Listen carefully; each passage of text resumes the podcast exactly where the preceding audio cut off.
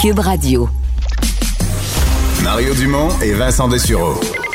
Joignez-vous à la discussion. Appelez ou textez le 187 Cube Radio 1877 827 2346. Bon, je pense que Carey Price, euh, il est tanné. Il dit les gars comptent pas de but. euh, On va s'en Ouais.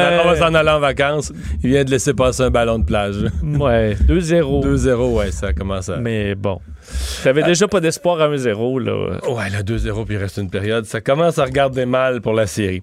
Euh, on va se parler euh, de Justin Trudeau, euh, qui est, en, il est encore, en fait, à l'heure où on se parle, en conférence de presse, à la suite de ses- son double passage euh, devant la gouverneure générale. Oui, et euh, souvent avec M. Trudeau, un peu comme pendant la pandémie, c'est de très longues séances de questions, mais où il y a peu de peu de réponses. Là. Entre autres, pas voulu bon, euh, revenir sur le... euh, on parlait de la gouverneure générale, entre autres sur ce dossier-là, mais bon, ce qui est central, c'était pour présenter, euh, entre autres, bon, Christopher Freeland, la nouvelle ministre des Finances, et annoncer qu'on allait, il faut dire qu'on s'en doutait, là, pro- proroger le Parlement et annoncer donc un discours du trône qui aura lieu le 23 septembre prochain. C'est-à-dire qu'il y aura un vote de confiance à ce moment-là, enfin, sur ce nouveau plan au moment du, euh, du discours du trône où on va présenter le plan, euh, entre autres économique évidemment pour ce qui s'en vient au Canada, un plan qui sera basé sur l'emploi, la croissance, une relance verte également, euh, et M. Trudeau qui martelait entre autres qu'il faut regarder vers l'avenir, hein, Mario? Alors le passé, là, Ouais. euh, hein, euh, Mais non, mais c'est-. Pour vrai, c'est l'opération qui est peut-être. On va voir comment l'opposition réagit puis comment les choses se développent. Mais c'est peut-être l'opération qu'il est en train de réussir, d'effacer le tableau de tout ce qui vient de se passer. Repartir, on va dire repartir ça, c'est un autre nom, là. Avec une nouvelle session le 23 septembre, parce que là, il est fait comme le comité parlementaire qui était en cours sur l'affaire We Charity. Ben là, ça, ça continue pas. Là, ça, ça fait. Prorogation, tu fermes tout ce qui avait lieu dans le Parlement. Puis tu repars avec un nouveau discours inaugural, comme si c'était une nouvelle session. là. C'est pareil comme après une élection. mais ça veut pas dire que tout reprend de la même Non, façon. non, non. Maintenant, les projets de loi qui étaient au feuilleton sont plus au feuilleton. Les comités parlementaires qui siégeaient siègent plus. Tu reprends, là. Et euh, ça évite des votes euh, de, de, de, de conf- des motions. Oui, par contre, ça devient un vote de confiance. C'est peut-être ça le gros test, c'est que lui, dans son discours du trône, il faut qu'il refasse l'exercice qu'il avait fait en début de mandat. Mais tu sais, en même temps, il est pas nerveux, là. Tu penses, est-ce que tu penses que le NPD veut des élections? Non, mais clairement pas. Le NPD a pas une scène d'un coffre, pas d'appui dans la population. En fait, ils ont mangé une volée à la dernière élection. Ils ont sauvé une poignée de sièges. Ils sont même pas sûrs qu'ils resauveraient encore s'il y avait une élection. Là. Peut-être qu'ils en reperdraient encore quelques-uns. Alors, le NPD, M. Trudeau a juste à mettre n'importe Quelques quel. nananes, Ben oui, là. un nanane, là, une mesure sociale, puis tout ça, en disant que ça, le- en laissant entendre que c'est que le NPD. C'est Jack Metzing qui m'a convaincu Oui. de mettre ça dedans. lui donner une spin là, qui pourra. Ben oui, ben euh, oui, ben oui. Puis il va, il va sauver le gouvernement, là. Eff- Ça semble effectivement être. euh, il semble confiant là-dessus, M. Trudeau. Euh, D'ailleurs, euh, bon, expliquer qu'il allait être présent aux prochaines élections. Là. Alors, lui veut se, veut se représenter, même si des fois il a pu l'air un peu abattu à certains moments. Mais non, alors euh, son plan jugé ambitieux. Il a commencé en saluant euh, le travail de Bill Morneau euh, dans une période très difficile pour le Canada. Alors, voulu vraiment le remercier pour son, euh, pour son travail alors qu'il a annoncé qu'il quittait hier. Et également, pas d'int- d'intention d'augmenter les taxes et les impôts pour, Ouais. pour les mois qui viennent. là, pas pendant la pandémie, mais un jour, il faudra qu'on paye. Tu sais, il faut toujours penser qu'un déficit de cette ampleur-là, il faut, faut le voir pour ce que c'est. C'est des taxes futures. Il faut que ça soit repayé un jour. là. Enfin, mais l'avenir nous dira comment on, comment on va s'en sortir. Euh, revenons à Québec. Euh, la ministre Caroline Proux, parce qu'à Québec, c'est l'étude euh, des, des crédits. Ministère par ministère, les ministres doivent défendre leurs crédits. Et la ministre Caroline Proux qui a dû se défendre pour son plan sur l'industrie touristique. Oui, cette étude, quand même, des crédits amène plein de questions intéressantes sur les dépenses du gouvernement, de l'opposition, qui l'a fait peu, veut, veut pas, durant les derniers mois, euh, pen- pendant la crise. Et là, la ministre du Tourisme, Caroline Proux, qui euh, doit se défendre, comme quoi on euh, abandonné carrément l'industrie avec son plan de relance de 753 millions, mais surtout constitué euh, de programmes d'aide sous forme de prêts. là. Du moins, c'est ce que les, euh, les, les, les péquistes, les solidaires, les libéraux ont fait valoir aujourd'hui. Euh, entre autres, Vincent Marissal qui disait la ville de Montréal a été désertée par, la- par les touristes et se meurt. On se croirait carrément dans le film I Am Legend avec Will Ouais. Smith. Mais ça, c'est vrai. Là. Je pense que ça, on peut Ben le dire. oui, si on se promène dans le Montréal, c'est euh, terrible. ben, c'est vide. Ailleurs, je veux dire, la- la- euh, les gens de l'industrie touristique de la Côte-Nord, puis il est trop tôt pour faire des bilans, la saison n'est pas finie, mais j'ai l'implaission que les gens de l'industrie touristique de la Côte-Nord se plaindront pas de leur saison euh, 2020. Non, comme Charlevoix Gaspésie et la non plus, aussi. Charlevoix non plus. Charlevoix me racontait comme dans les villages de Charlevoix, il y avait du trafic, c'était un problème. Les gens, les gens essayaient d'aller à l'épicerie, c'était la, la cohue sur la Oui. rue principale. là. Les restaurants sont bondés. euh, je connais des gens dans l'hôtellerie, dans le secteur Abbé Saint-Paul. et C'est la, la folie, là, présentement. Un peu inégal, euh, des journées. Mais Montréal, bon, maintenant Montréal, je pense que la pandémie euh, n'amène pas les gens à courir après les grandes villes. Il faudra qu'on ait une discussion. Moi, je pense que la mairesse de Montréal, c'est c'est son pire geste. là. Tout ce qu'elle a fait pour les rues, c'est dans la réputation. Même les gens de Longueuil veulent plus aller à Montréal. là. Oui, et dans la perception québécoise, moi, je parle à des proches, venez me voir à Montréal. Oh là, là, impossible. impossible. Au début, c'était à cause de la COVID. Maintenant, c'est à cause de. ça À cause le- Montréal. Ça va être le bordel. euh. Ouais. Alors, effectivement, la perception que- qui est lancée de Montréal, c'est que tu vas pas là. C'est un gâchis. Oui. Euh, alors que présentement, tu peux En fait- stationner en à peu près partout. Là. Oui, parce qu'il n'y a pas de monde. Mais en même temps, tu peux te stationner à peu près partout, mais les ambulances ne savent plus où se stationner quand ils vont chercher quelqu'un parce qu'ils étaient dans la piste cyclable, Oui. puis une autre piste Ils cyclable, se puis font une, puis une deuxième, puis une troisième cinq- euh, piste cyclable. puis- Et euh, donc, euh, ce- Caroline Proux se défend justement en expliquant que la, la saison a été exceptionnelle au Québec à plusieurs endroits, disant avoir posé les bons gestes et les avoir posés rapidement. Alors, euh, ben, on verra euh, le, le bilan final de la saison estivale, mais euh, ça fait réagir aujourd'hui. Bon. Euh, Il y a euh, le président Trump qui a répliqué à Michelle Obama. Hier, euh, Madame Obama. En fait, c'est généralement les discours de, de première dame, lorsqu'il y en a, c'est plus. euh, on, disons, on, on est moins dans, le, dans les attaques politiques dures. là. On va plus être dans les valeurs, puis pourquoi on fait ça, puis le sens de l'action politique. Mais elle, est, comme on dit, a acheté les gants contre Donald Trump. là. Oui, ce que, euh, bon, elle n'a pas fait euh, bon, récemment. Il faut dire que les Obama étaient quand même assez discrets. Le sont de moins en moins, là, clairement, alors que la- la- les élections approchent. Puis la convention, c'est l'occasion d'aligner les discours forts. Oui, même si évidemment le concept de convention virtuelle, euh, c'est pas super vendeur. Pour avoir écouté des longs bouts hier, euh, c'est euh, pas le grand spectacle. Il n'y a pas l'énergie de la foule, évidemment, dans un centre de conférence vide, pas de public, euh, des messages enregistrés, un, peu d'ambiance. Mais quand même, Michelle Obama avait attaqué durement Donald Trump. Donc, bon, expliquant qu'il manque totalement d'empathie selon, selon elle et que, bon, du côté de Joe Biden, ben, il représenterait la, vérité et lui ferait confiance à la science. Mais évidemment, Donald Trump a réagi euh, aujourd'hui, euh, expliquant, entre autres, il faudrait que quelqu'un explique à Michelle Obama que Donald Trump ne serait pas là dans la magnifique Maison-Blanche si son mari, Barack Obama, n'avait pas été président. Expliquant que selon lui, Obama avait divisé euh, les Américains comme jamais. Et ensuite, ben, il s'est vanté lui-même d'avoir sauvé des millions de vies, là, alors qu'il faut dire que les États-Unis est le pays le plus durement touché par la pandémie. Il dit une économie. Et c'est pas encore- fini. et c'est pas fini, encore au moins autour de 1000 par jour. Euh, il explique qu'il est en train de reconstruire une économie encore plus forte qu'avant. Euh, alors, euh, ça s'est échangé de nombreux messages sur les réseaux sociaux aujourd'hui, alors que la convention se poursuit on attend aujourd'hui quand même des discours assez, assez bon, attendus de deux, deux anciens présidents. Bill Clinton sera là, Jimmy Carter également, et d'autres qui font beaucoup jaser dans le camp démocrate, entre autres Alexandria Ocasio-Cortez, vraiment dans le pas camp gauche, euh, qui a 60 secondes euh, de discours et ça fait réagir. Entre nous, dans le camp républicain, on dirait on devrait lui donner plus de temps à nos conventions pour montrer à quel point les, les démocrates ont des idées de fous. Euh, et elle s'est défendue en disant ben, si je suis capable de planter Trump en quelques caractères sur Twitter, ben, je vais être capable de le faire en 60 secondes. Alors, ce serait intéressant de voir qu'est-ce qu'elle a à dire.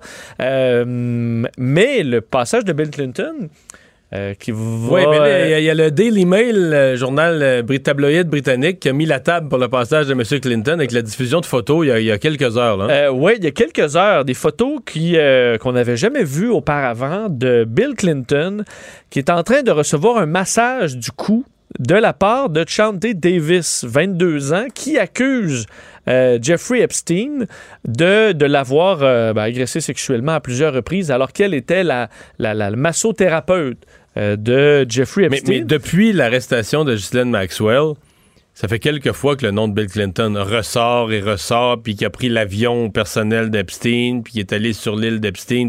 Ça, ça revient tout le temps, là. Oui, et euh, mais là, ce qu'on explique, c'est bon, la photo date de 2002, alors qu'on se rendait pour un voyage humanitaire en Afrique. Euh, et à ce moment-là, selon ce qu'on comprend, euh, le, le président, ce serait plein de douleurs au cou. Et là, Mme Maxwell aurait encouragé euh, la massothérapeute, donc Chante Davis, de le faire un massage au président. Euh, qui ce serait là? C'est là qu'est pris la photo. Évidemment, c'est spécial, sachant tout ce qui s'est passé par la suite, de voir Bill Clinton se faire masser par euh, euh, elle qui se dit avoir été victime quand même de, de, de, de, vraiment des crimes sordides de Jeffrey Epstein. Alors, Mais elle, cette femme-là n'accuse pas Bill Clinton de rien. Non, il faut quand même, c'est quand même important cette partie d'histoire. Elle dit que Bill Clinton s'est comporté en complet gentleman, qu'il n'y a rien à, se reprocher de, de, ce côté-là. D'ailleurs, une petite anecdote quand même sympathique qu'elle a raconté. Euh, Davis, comme quoi, euh, au moment de commencer à masser l'ancien président, elle dit qu'elle avait un mauvais angle pour le masser. Elle dit Pouvez-vous vous mettre à genoux et là que ça avait causé euh, le fou rire à peu, bon, autour. et J'ai tendance à me mettre le pied dans la bouche et à, me, à, dire des, des, fois ce qu'il faut pas dire. Alors, on a, il, dit, il, en a, il en a ri, puis ensuite, il s'est assis pour pouvoir recevoir son, son massage d'un meilleur angle. Alors, on dit la photo est, est malaisante, mais l'histoire ne l'est pas nécessairement, du moins, racontée par Mme Davis. Je pense pas que le président Clinton doit être content d'avoir à toutes les semaines une photo de lui avec Jeffrey Epstein et les, les jeunes femmes qui l'accusent. Euh, surtout quelques heures avant son discours à la Convention démocrate. Puisqu'on est dans les, euh, les, controverses, il y a une annonce immobilière euh, ici au Québec qui a suscité la controverse au cours des dernières heures sur les réseaux sociaux. Oui, vous avez peut-être vu cette, ce, message. ça circule pas à peu près. Ouais, des, en fait, une, annonce de maison à vendre sur le réseau Remax, en fait, qu'on retrouve entre autres sur le site populaire de Centris, où on y, bon, on fait la description de la maison et tout ça, ils ont dit superbe propriété, construction 2018 au style moderne, rustique de la campagne. On dit un garage double pour messieurs et une cuisine à faire rêver pour les dames. Et là, n'en fallait pas plus pour que ça parte sur les réseaux sociaux, partagé là, énormément à travers le Québec. Est-ce que c'est encore acceptable au Québec en 2020 de euh, présumer que le garage double va attirer monsieur et que la cuisine va attirer madame. Euh, alors, même certains qui réclament le, boycott de ces agents immobiliers, alors que d'autres disaient, ben, c'est eux qui connaissent leur métier, peut-être que ça marche encore en 2020 euh, d'écrire ça. je t'avoue que j'étais un peu surpris. Moi, je dirais que même si ça marche pour un pourcentage des couples où on soit, on va dire c'est encore de même, je pense plus que tu écris ça en 2020, sincèrement mais c'est pas grave. mais d'ailleurs, l'annonce a été changée dans les dernières ah heures, donc on n'écrit plus qu'un est pour l'homme et un est pour la femme. Et il y a plein de gens qui expliquaient que ben, eux, dans leur couple, euh, c'est l'homme qui cuisine euh, et l'autre que c'est la femme qui, travaille dans le garage. Alors il n'y a pas. Euh, mais ça n'en fallait pas plus pour que ça fasse réagir beaucoup. Je sais pas si toi, ton garage. Ben, chez nous, c'est. Moi, la cuisine, c'est les deux, mais peut-être plus moi. Puis le garage, c'est personne. Donc, vous foutez zéro dans le... Le garage, euh, c'est les chars, puis un débarras, puis tout ça, mais... Et toi, la cuisine, c'est 55 Il n'y a, pas genre, a pas genre un méga atelier dans le garage où je fais mes cabanes d'oiseaux. Sur, ouais, tu travailles sur ta, vieille voiture là, pour la remettre en ordre. Non, non, non, non, non, non, pas ta vieille voiture de course, non? Non, il n'y euh, a, pas un, changement de muffler en cours, là. Et évidemment, on disait, ben là, des couples homosexuels, est-ce qu'ils vont se retrouver là-dedans? Bref, euh, peut-être une maladresse qui a été corrigée, mais qui a fait grand bruit aujourd'hui sur les réseaux sociaux. Peut-être que la maison va se vendre à 10 000 en, 10 000 en haut du prix de demandé. oui, depuis demain, que ça, demain, et finalement, ça va être vu comme un très bon coup. Le remède à la désinformation. Le remède à la désinformation. Mario Dumont et Vincent Dessureau. Cube Radio. Ouais, alors Vincent, il y a euh, notre bureau d'enquête qui a appris que Sophia Nolin a porté, euh, en fait, a déposé une, plainte en bonne et due forme à la police de Montréal. Oui, Sophia Nolin, auteure-compositrice, interprète, qui se serait, qui s'est présentée jeudi dernier au poste de quartier 44 dans l'arrondissement Rosemont pour rencontrer les enquêteurs à la suite, puis on sait tout ça part de euh, son, bon, cette dénonciation contre Marie-Pierre Morin pour des, des, bon, des, des, certains gestes.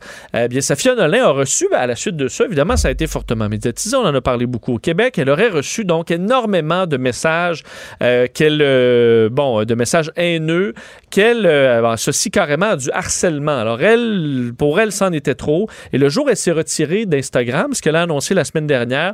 Mais elle s'est présentée donc au poste de police de Montréal, où on a reçu effectivement sa plainte. selon les informations de notre bureau d'enquête, son dossier a été transféré au centre opérationnel Division Nord, donc du SPVM, qui va superviser cette enquête. Et on dit que les policiers ont pris la chose au sérieux, expliquant qu'il y a plein de, de, messages vraiment inacceptables sur les réseaux sociaux. Alors, on, hmm. ça l'amène à déposer une plainte dans les derniers jours au SPVM. Ouais. Juste que moi, j'ai un questionnement parce que tout ça est parti sur les réseaux sociaux. Oui. Effectivement, d'une dénonciation sur les réseaux, les réseaux sociaux. Et non pas à la police au départ. Puis là, les réseaux sociaux, ils reviennent d'en face. Puis là, ben, on revient. En tout cas. On va parler avec Michel Blanc, consultante conférencière, spécialiste des stratégies web. Euh, bonjour, Michel. Ah ben bonjour. Ouais, c'est, je sais pas comment l'exprimer, trouver les bons mots, mais ben, tu lances une attaque via les réseaux sociaux en disant à la police, la justice, c'est la merde, c'est les réseaux sociaux qui sont le bon endroit pour aller attaquer Barry-Pierre Morin. Puis quand, quand, les réseaux sociaux te reviennent d'en face, ben là, euh, t'es mal pris avec ça? On dit euh, qui vit par euh, le sabre périra par le sabre. Ouais, c'est un bon résumé. mais effectivement une des problématiques des médias sociaux, c'est que souvent, c'est des gens, euh, tu as beau savoir leur nom, tu sais pas qui ils sont. Alors, euh, faire une dénonciation de Marie-Pierre Morin que tout le monde connaît, c'est simple. Faire une dénonciation de Toto Ticoun, c'est un peu plus compliqué. Et dans ces cas-là, ben, tu n'as pas le choix, évidemment, d'aller à la police. Et dans certains cas, évidemment, le harcèlement, c'est criminel. Euh, et euh, moi, j'ai euh, personnellement fait condamner trois personnes. Le dernier a pogné six mois. mais c'est un processus qui est long, qui est ardu. Il faut faire la preuve que la personne était derrière le clavier, même si on peut associer la personne à son compte. c'est pas de mince affaire. C'est beaucoup de travail. la, quasi-totalité des gens qui lancent des insultes, font du harcèlement, des, des menaces, etc., etc., etc., ils sont, ils fonctionnent pas avec leur vrai nom et une vraie photo, là. Euh, c'est encore là. Il y a beaucoup de gens qui le font avec leur vrai nom et leur vraie photo. Euh, ce qui est délicat, par contre, c'est pas parce que euh, tu as reçu des menaces euh, de, de, de quelqu'un avec sa photo que c'est nécessairement lui qui était derrière le clavier pour envoyer les menaces. Euh, il peut toujours dire qu'il est allé dans un café internet, euh, qu'il est allé aux toilettes, puis qu'il est revenu, puis que là, euh, mm-hmm. il y a quelqu'un, il y a quelqu'un qui s'est servi de son clavier alors qu'il n'en était pas conscient. donc la preuve est difficile à faire. Même si tu as le nom et l'adresse de la personne. En plus, évidemment, si tu n'as pas le nom de la personne, tu peux toujours aller chercher un mandat d'un juge pour retrouver l'adresse IP d'un compte. ça aussi, encore une fois, c'est faisable, mais il va toujours falloir mettre la personne derrière le clavier. c'est des processus qui sont complexes. Mais c'est quand même ironique, comme tu disais en, en entrée, qu'elle-même euh, disait que ça servait, ça servait à rien d'aller voir la police parce que la police ne protège que les hommes blancs. Euh, qui, puis que tout d'un coup, elle servir d'abord, puis elle va voir la hmm. police. Parce que, parce que quand, quand elle, elle, lance son attaque contre Marie-Pierre Morin, je comprends qu'elle veut faire une dénonciation publique, elle dit que c'est plus efficace que la justice, mais en même temps, elle lance... Euh, je vais parler en langage de médias, de médias sociaux. Elle lance les chiens contre Marie-Pierre Morin. Là, elle sait que des, des, des, des, milliers de personnes. Marie-Pierre Morin va passer la semaine suivante à se faire écœurer, attaquer ses réseaux sociaux, etc., etc. Euh, donc, elle, joue ce jeu-là elle-même. Elle lance une attaque contre l'autre personne par ce moyen-là, en sachant qu'il y en a plein d'autres qui vont embarquer avec elle, puis que Marie-Pierre Morin va recevoir un run de marée de, de, là. Tout à fait. Puis pire que ça, c'est que ça, comme on l'a pu l'observer, ça a déclenché un raz de marée. Euh, et là, tu les, les hyènes, euh, qui, euh, les féministes radicales, qui font plusieurs pages de victimes. Là, c'est rendu qu'à peu près chaque région du Québec a sa Victims Voice. pour dénoncer à peu près tout et n'importe qui. Et moi, au courant de l'été, c'était plus tranquille à cause du coronavirus mais j'ai été débordé pour aider les victimes de ces dénonciations-là à sauver les meubles de ce qu'ils peuvent sauver, euh, parce que quand le rhum passe, ça fait mal et ça coûte cher. Ouais. Alors, euh, c'est, elle a créé un phénomène, euh, puis on, peut observer que c'est quand même un phénomène de génération. c'est un phénomène idéologique, c'est un phénomène de, de génération. C'est ce qu'on appelle la call-out culture. Euh, c'est ce qu'on appelle aussi, c'est la suite du cancel culture. On va se souvenir ironiquement que ça arrive tout le temps à peu près l'été. Euh, ça a commencé avec euh, Kanata euh. L'année suivante, c'est les élections provinciales où moi-même j'ai été victime de salissage assez intense. L'année suivante, c'était les élections fédérales. Et cet été, ça revient avec les dénonciations à caractère sexuel. Et souvent, les gens confondent agression et inconduite. On s'entend qu'une agression, c'est criminel. Une inconduite, ben, c'est quelqu'un qui ne sait pas vivre. Euh, mais c'est pas criminel. Euh, maintenant, euh, tout est mélangé et ce qui est malheureux là-dedans, c'est qu'il y a des vraies victimes de vraies agressions sexuelles qui vont peut-être être laissées pour compte parce qu'il y a eu tellement un raz de dénonciations, souvent abracadabrante, que ça donne pas le courage aux gens qui sont vraiment victimes de dénoncer. Euh, et, ça fout un peu la pagaille dans tout ce dossier-là qui mériterait euh, beaucoup plus euh, de, rigorisme. Hmm. Mais, mais à, la fin, je comprends la, call-out culture, c'est-à-dire cette idée de, dénoncer, de prendre la place publique, parce qu'on dit que ça va aller bien plus vite que la, la justice, etc. Mais quand elle-même est inquiète pour sa sécurité, Sophia Nolin, euh, elle se retourne vers la justice, la police, elle se retourne vers les processus officiels qu'elle a dénoncés au jour 1 de, toute cette aventure-là. Tout à fait, puis c'est là qu'on voit le ridicule du processus. C'est là qu'on voit que l'idéologie en arrière de ça. La police a raison de travailler. Euh, les avocats euh, ont aussi raison de travailler. Puis ils ont un but sociétal qui est important. Faut pas oublier que notre société est basée sur la présomption d'innocence. Alors, en principe, euh, tu as le droit euh, de te défendre et on présume que tu es innocent et c'est à la partie adverse de mhm. prouver que tu es criminel. Euh, dans le cas de Call Up Culture, n'importe qui d'anonyme va dénoncer n'importe qui. tu moi, j'ai vu des cas, là, un professeur extrêmement apprécié de ses élèves qui se fait dénoncer par quelqu'un d'anonyme, puis il s'avère que deux ans avant, euh, il y avait quelqu'un dans sa classe qui foutait le trouble, qui euh, s'est fait mettre dehors et de sa classe et de l'institution. Puis là, tout d'un coup, cette personne-là ferait des inconduites sexuelles. Euh, tous ses élèves sont allés le défendre sur la plateforme. Puis, en plus de ça, ce que cette personne-là ne sait pas, c'est que cette personne-là est homosexuelle et n'est absolument pas, depuis des années, attirée par les femmes. Alors là, tout d'un coup, elle ferait une inconduite sexuelle là, pour, pour on ne sait pas mhm. trop quoi. Euh, il y a des cas qui sont quand même euh, qui, sont, quand même aberrants. J'en ai vu plusieurs cet été, puis euh, chaque fois les deux bras tombent. Puis moi, je suis pas là pour, pour, pour les juger. Là. Moi, je suis là pour les aider au niveau technologique, parce que, évidemment, comme vous le savez, je suis pas avocate, je suis une experte du web et une experte de gestion de crise. mais c'est des cas qui sont qui sont tristes. puis en même temps, moi j'ai déjà fait une recherche sur le la cyberagression sexuelle au Canada. C'est un phénomène qui est épouvantable et qui touche principalement euh, des jeunes euh, en bas de 18 ans, euh, qui est très souvent criminel et qui n'est pas assez traité au niveau judiciaire.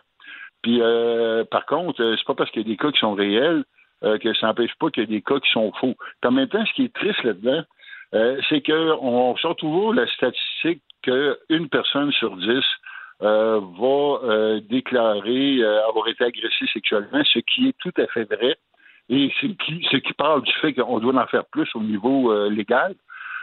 mais on compare ça à des dénonciations dont on n'a aucune statistique. On ne sait pas combien de dénonciations sont vraies sur le nombre de dénonciations qui sont faites, et on compare ça à des statistiques qui sont vérifiées, qui sont véridiques. Alors, il y a beaucoup de choses qui sont mêlées là-dedans. Parce que vous, vous dites vous êtes occupé, entre autres, de plusieurs personnes qui, ont, se sont retrouvées dans ces listes-là, qui ont circulé. Est-ce que c'est des gens qui vous disent que la sentence est trop grande pour ce qu'ils ont fait ou c'est des gens qui disent vraiment que c'est carrément faux? Euh, les deux. Les deux. Puis euh, il y a même, y a même regarde, il y, a un cas, là, je ne nommerai pas une entreprise, c'est une grosse entreprise euh, internationale, ça va super bien, puis ils ont des partenaires américains. Puis euh, c'est des jeunes, puis les jeunes, eux autres, ils se sentaient, il y a dix ans, euh, un des jeunes euh, s'est pogné avec sa blonde, il criait fort, il s'est chicané, etc., etc. Puis il s'avère qu'aujourd'hui, ils ont beaucoup, beaucoup, beaucoup de succès. OK? Alors, sur leur propre page, il y a une fille qui connaissent qui sont allées dire Moi, mais là, tu sais, avec toutes les dénonciations, les boss devraient se regarder. Fait que là, les autres sont mis à se regarder et à capoter. Puis ils étaient sur le bord de fermer leur compagnie. C'est comme, arrêtez un peu, là. Regarde, t'as été colon il y a 10 ans, t'as crié fort, mais tu sais, tu l'as pas agressé sexuellement, là. Il y a une méchante différence, tu.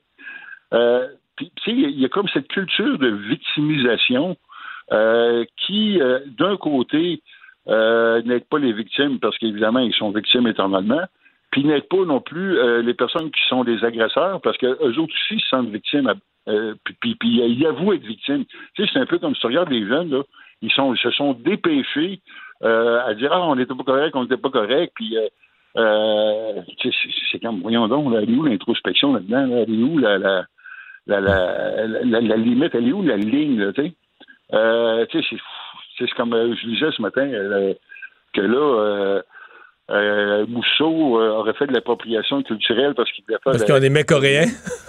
Ben oui, c'est à un moment donné, là, là, lui, euh, il va se sentir coupable de ça. Voyons donc, tu.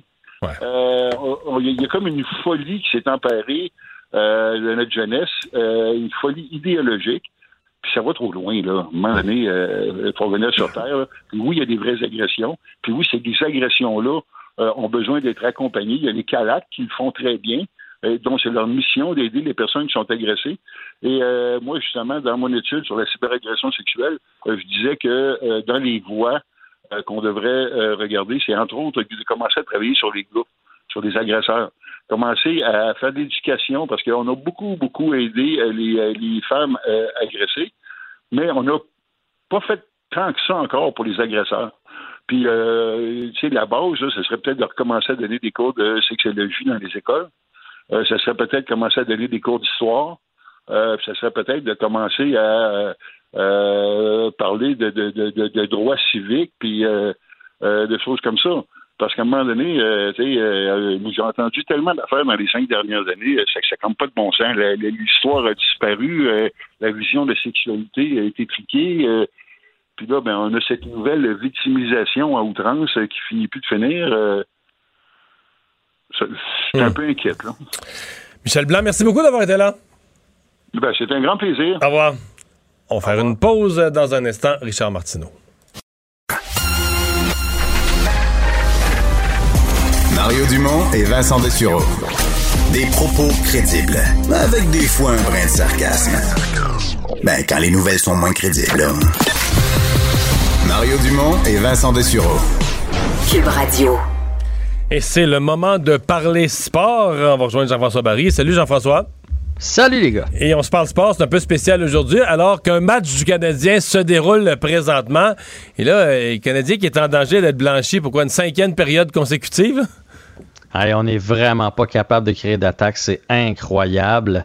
Euh, je sais pas de quelle façon on va réussir à y aller. Le Canadien qui force en deuxième période, honnêtement, on joue une bonne deuxième période. La première, en tout cas, moi, Euh, j'ai mais- les, images en studio. La première, c'était atroce. Là. Je veux dire, Philadelphie dominait totalement le jeu. c'est- La première, c'était l'équipe du Canadien qu'on a vu en saison. Euh, c'était vraiment, on est, tu sais, hier, tu me disais euh, quelle équipe on a, là. Ben, C'est-tu Ouais. l'équipe de 5-0 ou c'est l'équipe de la saison? L'équipe de 5-0 dans, dans la série contre les Flyers, évidemment, là. En les 10 premières minutes, les Flyers étaient partout sur la patinoire. C'était même à la limite un peu pathétique. Puis on a été chanceux. Euh, ça a passé bien proche que Couturier fasse 2 à 0. Puis après ça, petit peu par petit peu, le Canadien est revenu.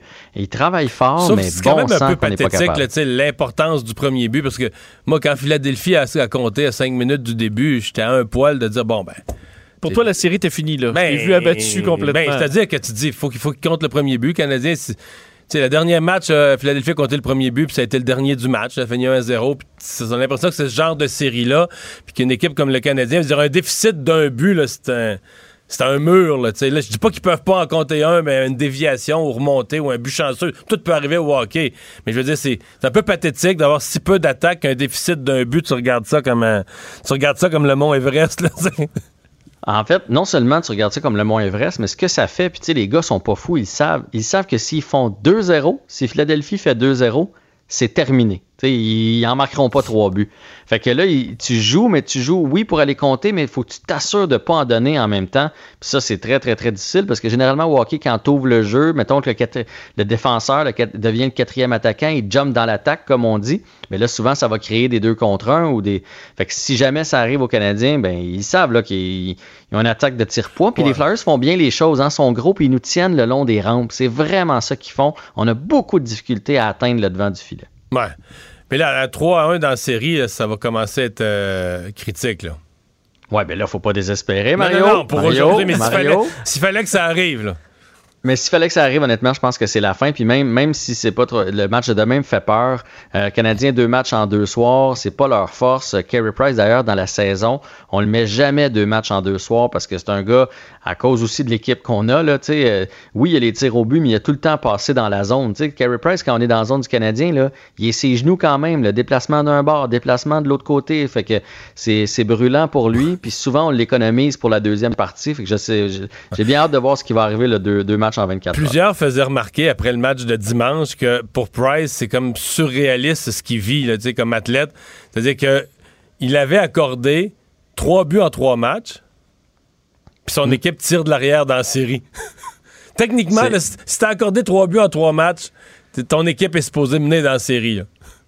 Euh, ton équipe est supposée mener, puis euh, les statistiques sont sorties. C'est comme ça depuis qu'il n'y a pas des mauvaises euh, statistiques en série Price, mais malheureusement, il se rend jamais loin parce que tout repose toujours sur lui.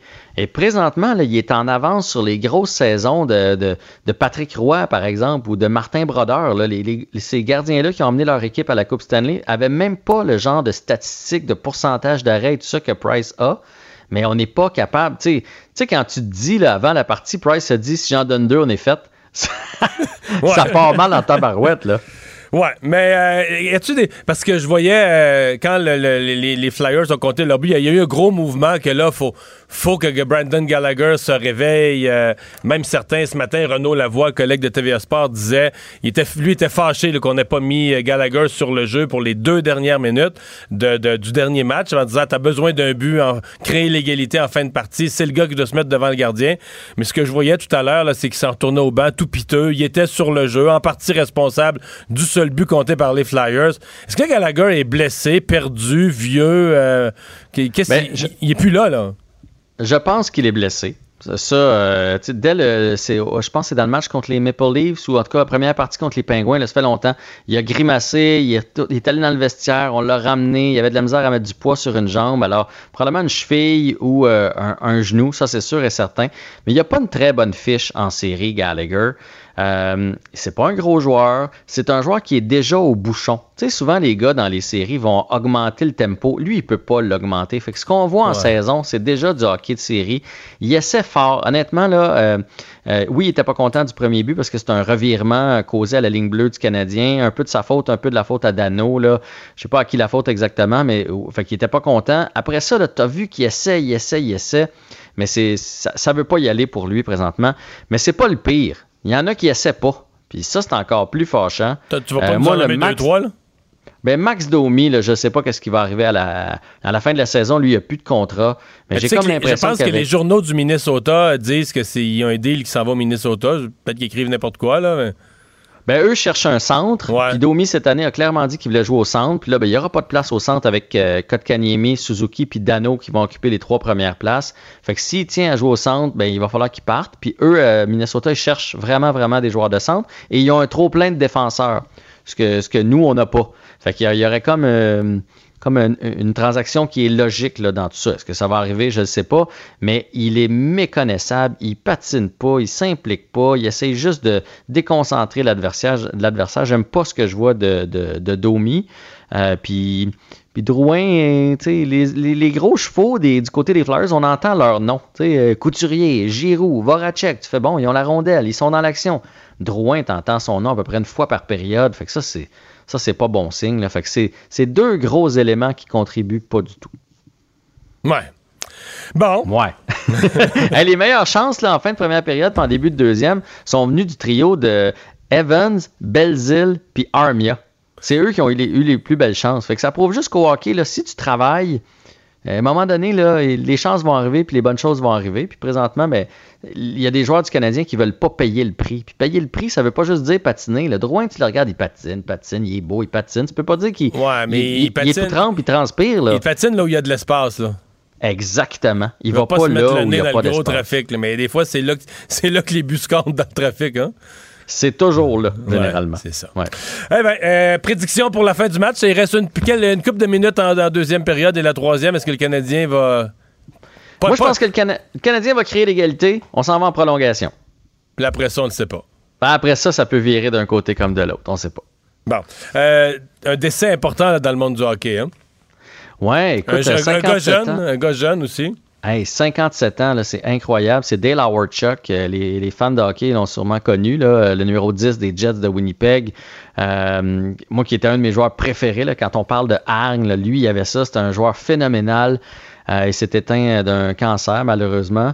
Et si vous vous demandez, il me semble que j'ai déjà entendu son nom, là, si vous vous souvenez du but à Coupe Canada 87, le fameux but de Mario Lemieux euh, sur une passe de Wayne Gretzky contre les Soviétiques. Ah, je m'en comme- souviens comme... si c'était hier. Bon, mais qui était à la mise en jeu sur ce but-là?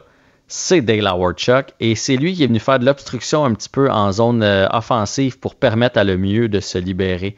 Euh, c'est comme, c'est comme, c'était comme la troisième étoile de cette partie-là. Tu sais, on n'en a pas parlé, on a parlé de Gretzky puis de Lemieux, mais Dale Howardchuk était toujours là dans les grosses compétitions. Euh, fier compétiteur, puis 57 ans, là, peu importe la, la raison, l'être humain, le joueur de hockey ou toute autre chose dans la vie, c'est beaucoup trop jeune pour mourir. Merci Jean-François. Grand plaisir, Mario, et demain. go Abs go! Oui, salut. Mario Dumont et Vincent Dessureau. Un duo aussi populaire que Batman et Robin. Cube Radio. J'avais pas entendu celle-là encore. C'est moi, Robin? non, je pense que c'est moi, Robin. Je l'avais pas, non, on l'avait pas entendu celle-là. Non, non, Je pense que les gens avaient vu nos yeux. euh, était à la télé, les gens avaient vu nos yeux. Ouais, médusés, voilà. Euh, pas possible pour un gouvernement là, de se lancer dans un plan de préparation euh, comme celui qui est annoncé ce matin pour le système de santé pour faire face à la, à la deuxième euh, vague de la COVID sans voir la, la collaboration des gens sur le terrain. Nancy Bédard est présidente de la Fédération interprofessionnelle de la santé du Québec, la FIC. Bonjour, Madame Bédard. Bonjour, M. Dumont. Vous l'aviez vu à Euh, l'avance, là? Oui, vous l'aviez vu à l'avance, vous, le, le plan? Vous aviez été consulté à l'avance sur le Non. plan qui nous a été présenté ce matin? Non, pas du tout. J'étais euh, en route pour rencontrer les membres de Magog quand on m'a avisé qu'on avait euh, une conférence de presse de notre ministre de la Santé à 11 heures. Donc, euh, je l'ai appris en même temps que tout le monde et je l'ai écouté en même temps que tout le monde. Donc, euh, non, je ne l'avais pas vu à l'avance. Est-ce que ça a de l'allure?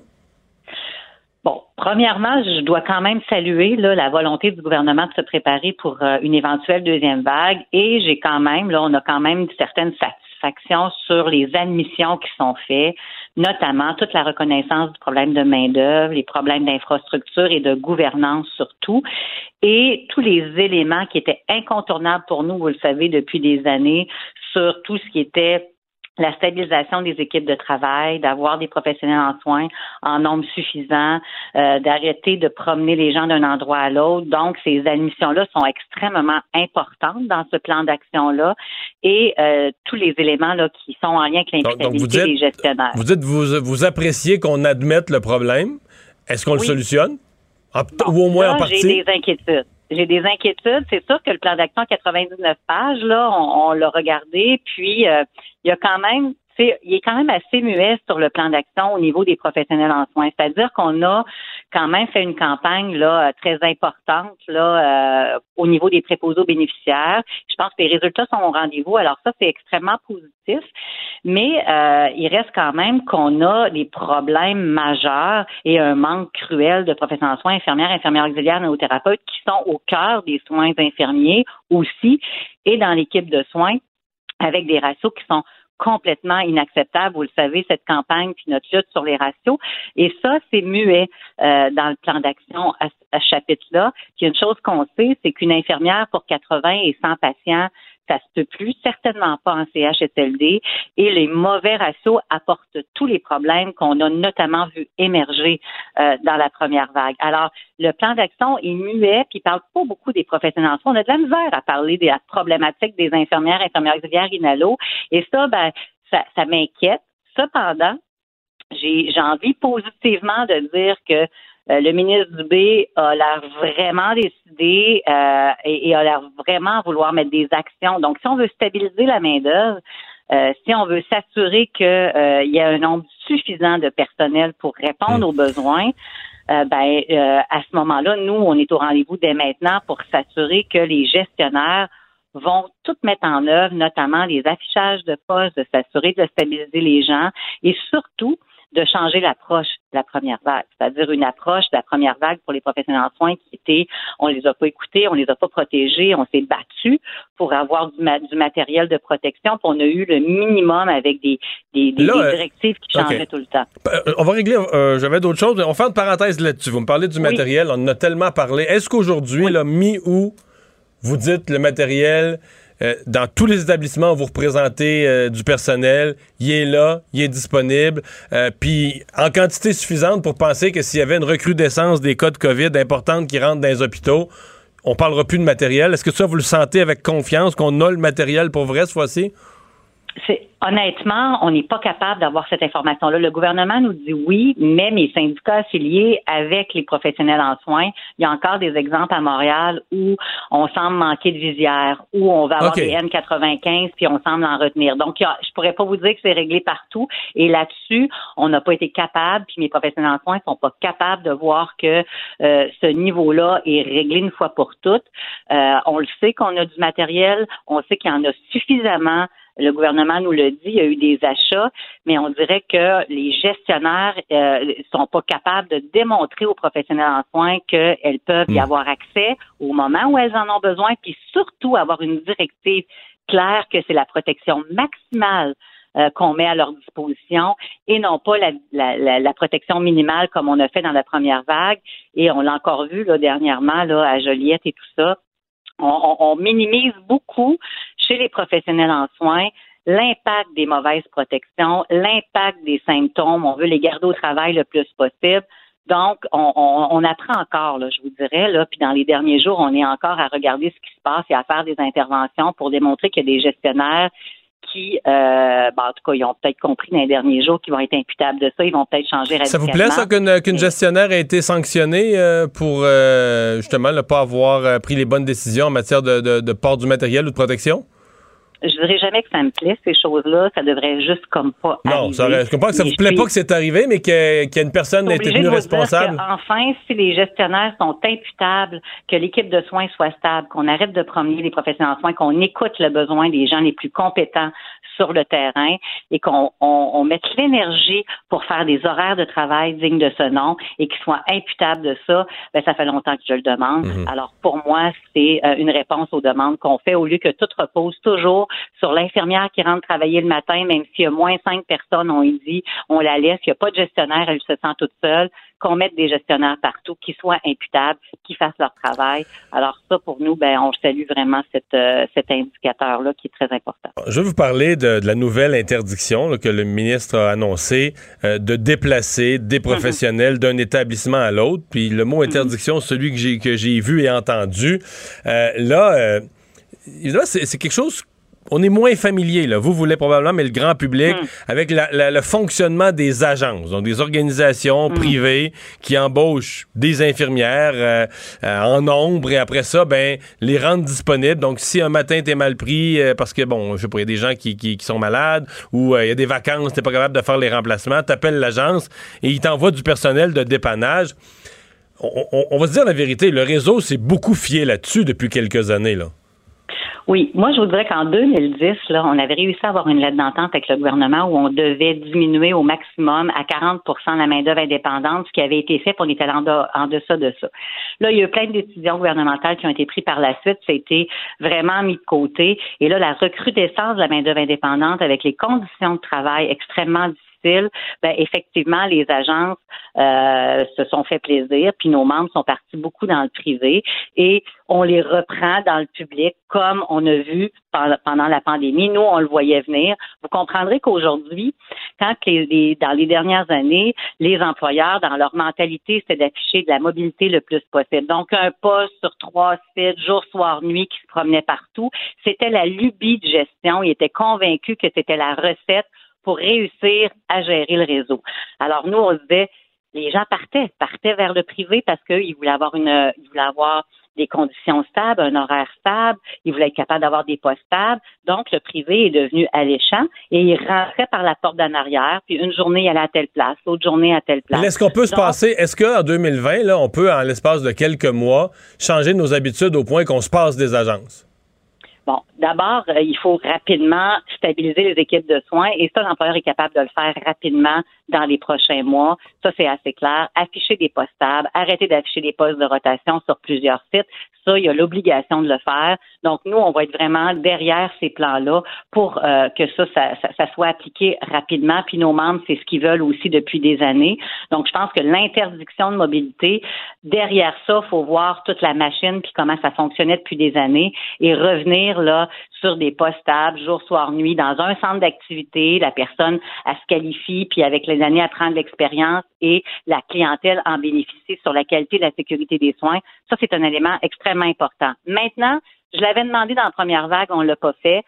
Et ça aussi, dans le plan d'action, je pense que c'est absent. Mais qu'est-ce qu'on va faire? Et le gouvernement, pourquoi euh, il, il n'encadre pas plus les agences pour faire en sorte que notre monde ait des bonnes conditions de travail dans le réseau de la santé et qu'on ne se fasse pas voler tout notre monde parce que les agences ont le droit, eux autres, de donner toutes les bonnes conditions de travail, puis les gouvernements, ils négocient euh, avec nous, mais des conditions qui ne gardent pas nos gens dans le réseau. Donc, je pense qu'on a une occasion, vous le savez, actuellement, on devrait, dans le public, pour être capable de répondre à ce que le gouvernement puis le ministre Dubé dit actuellement et pour avoir toutes les pièces maîtresses pour que les gestionnaires soient capables de bien les appliquer, ben, c'est de s'assurer que c'est dans le réseau public qu'on donne cette stabilité-là, des horaires dignes de ce don, que nos gens puissent avoir des périodes de repos, parce qu'actuellement, ben, ils quittent vers les agences parce que c'est là qu'ils trouvent les bonnes conditions. Donc, je pense qu'il y a des éléments aujourd'hui qui sont extrêmement favorables pour qu'il y ait un changement de cap. Malheureusement, ça a pris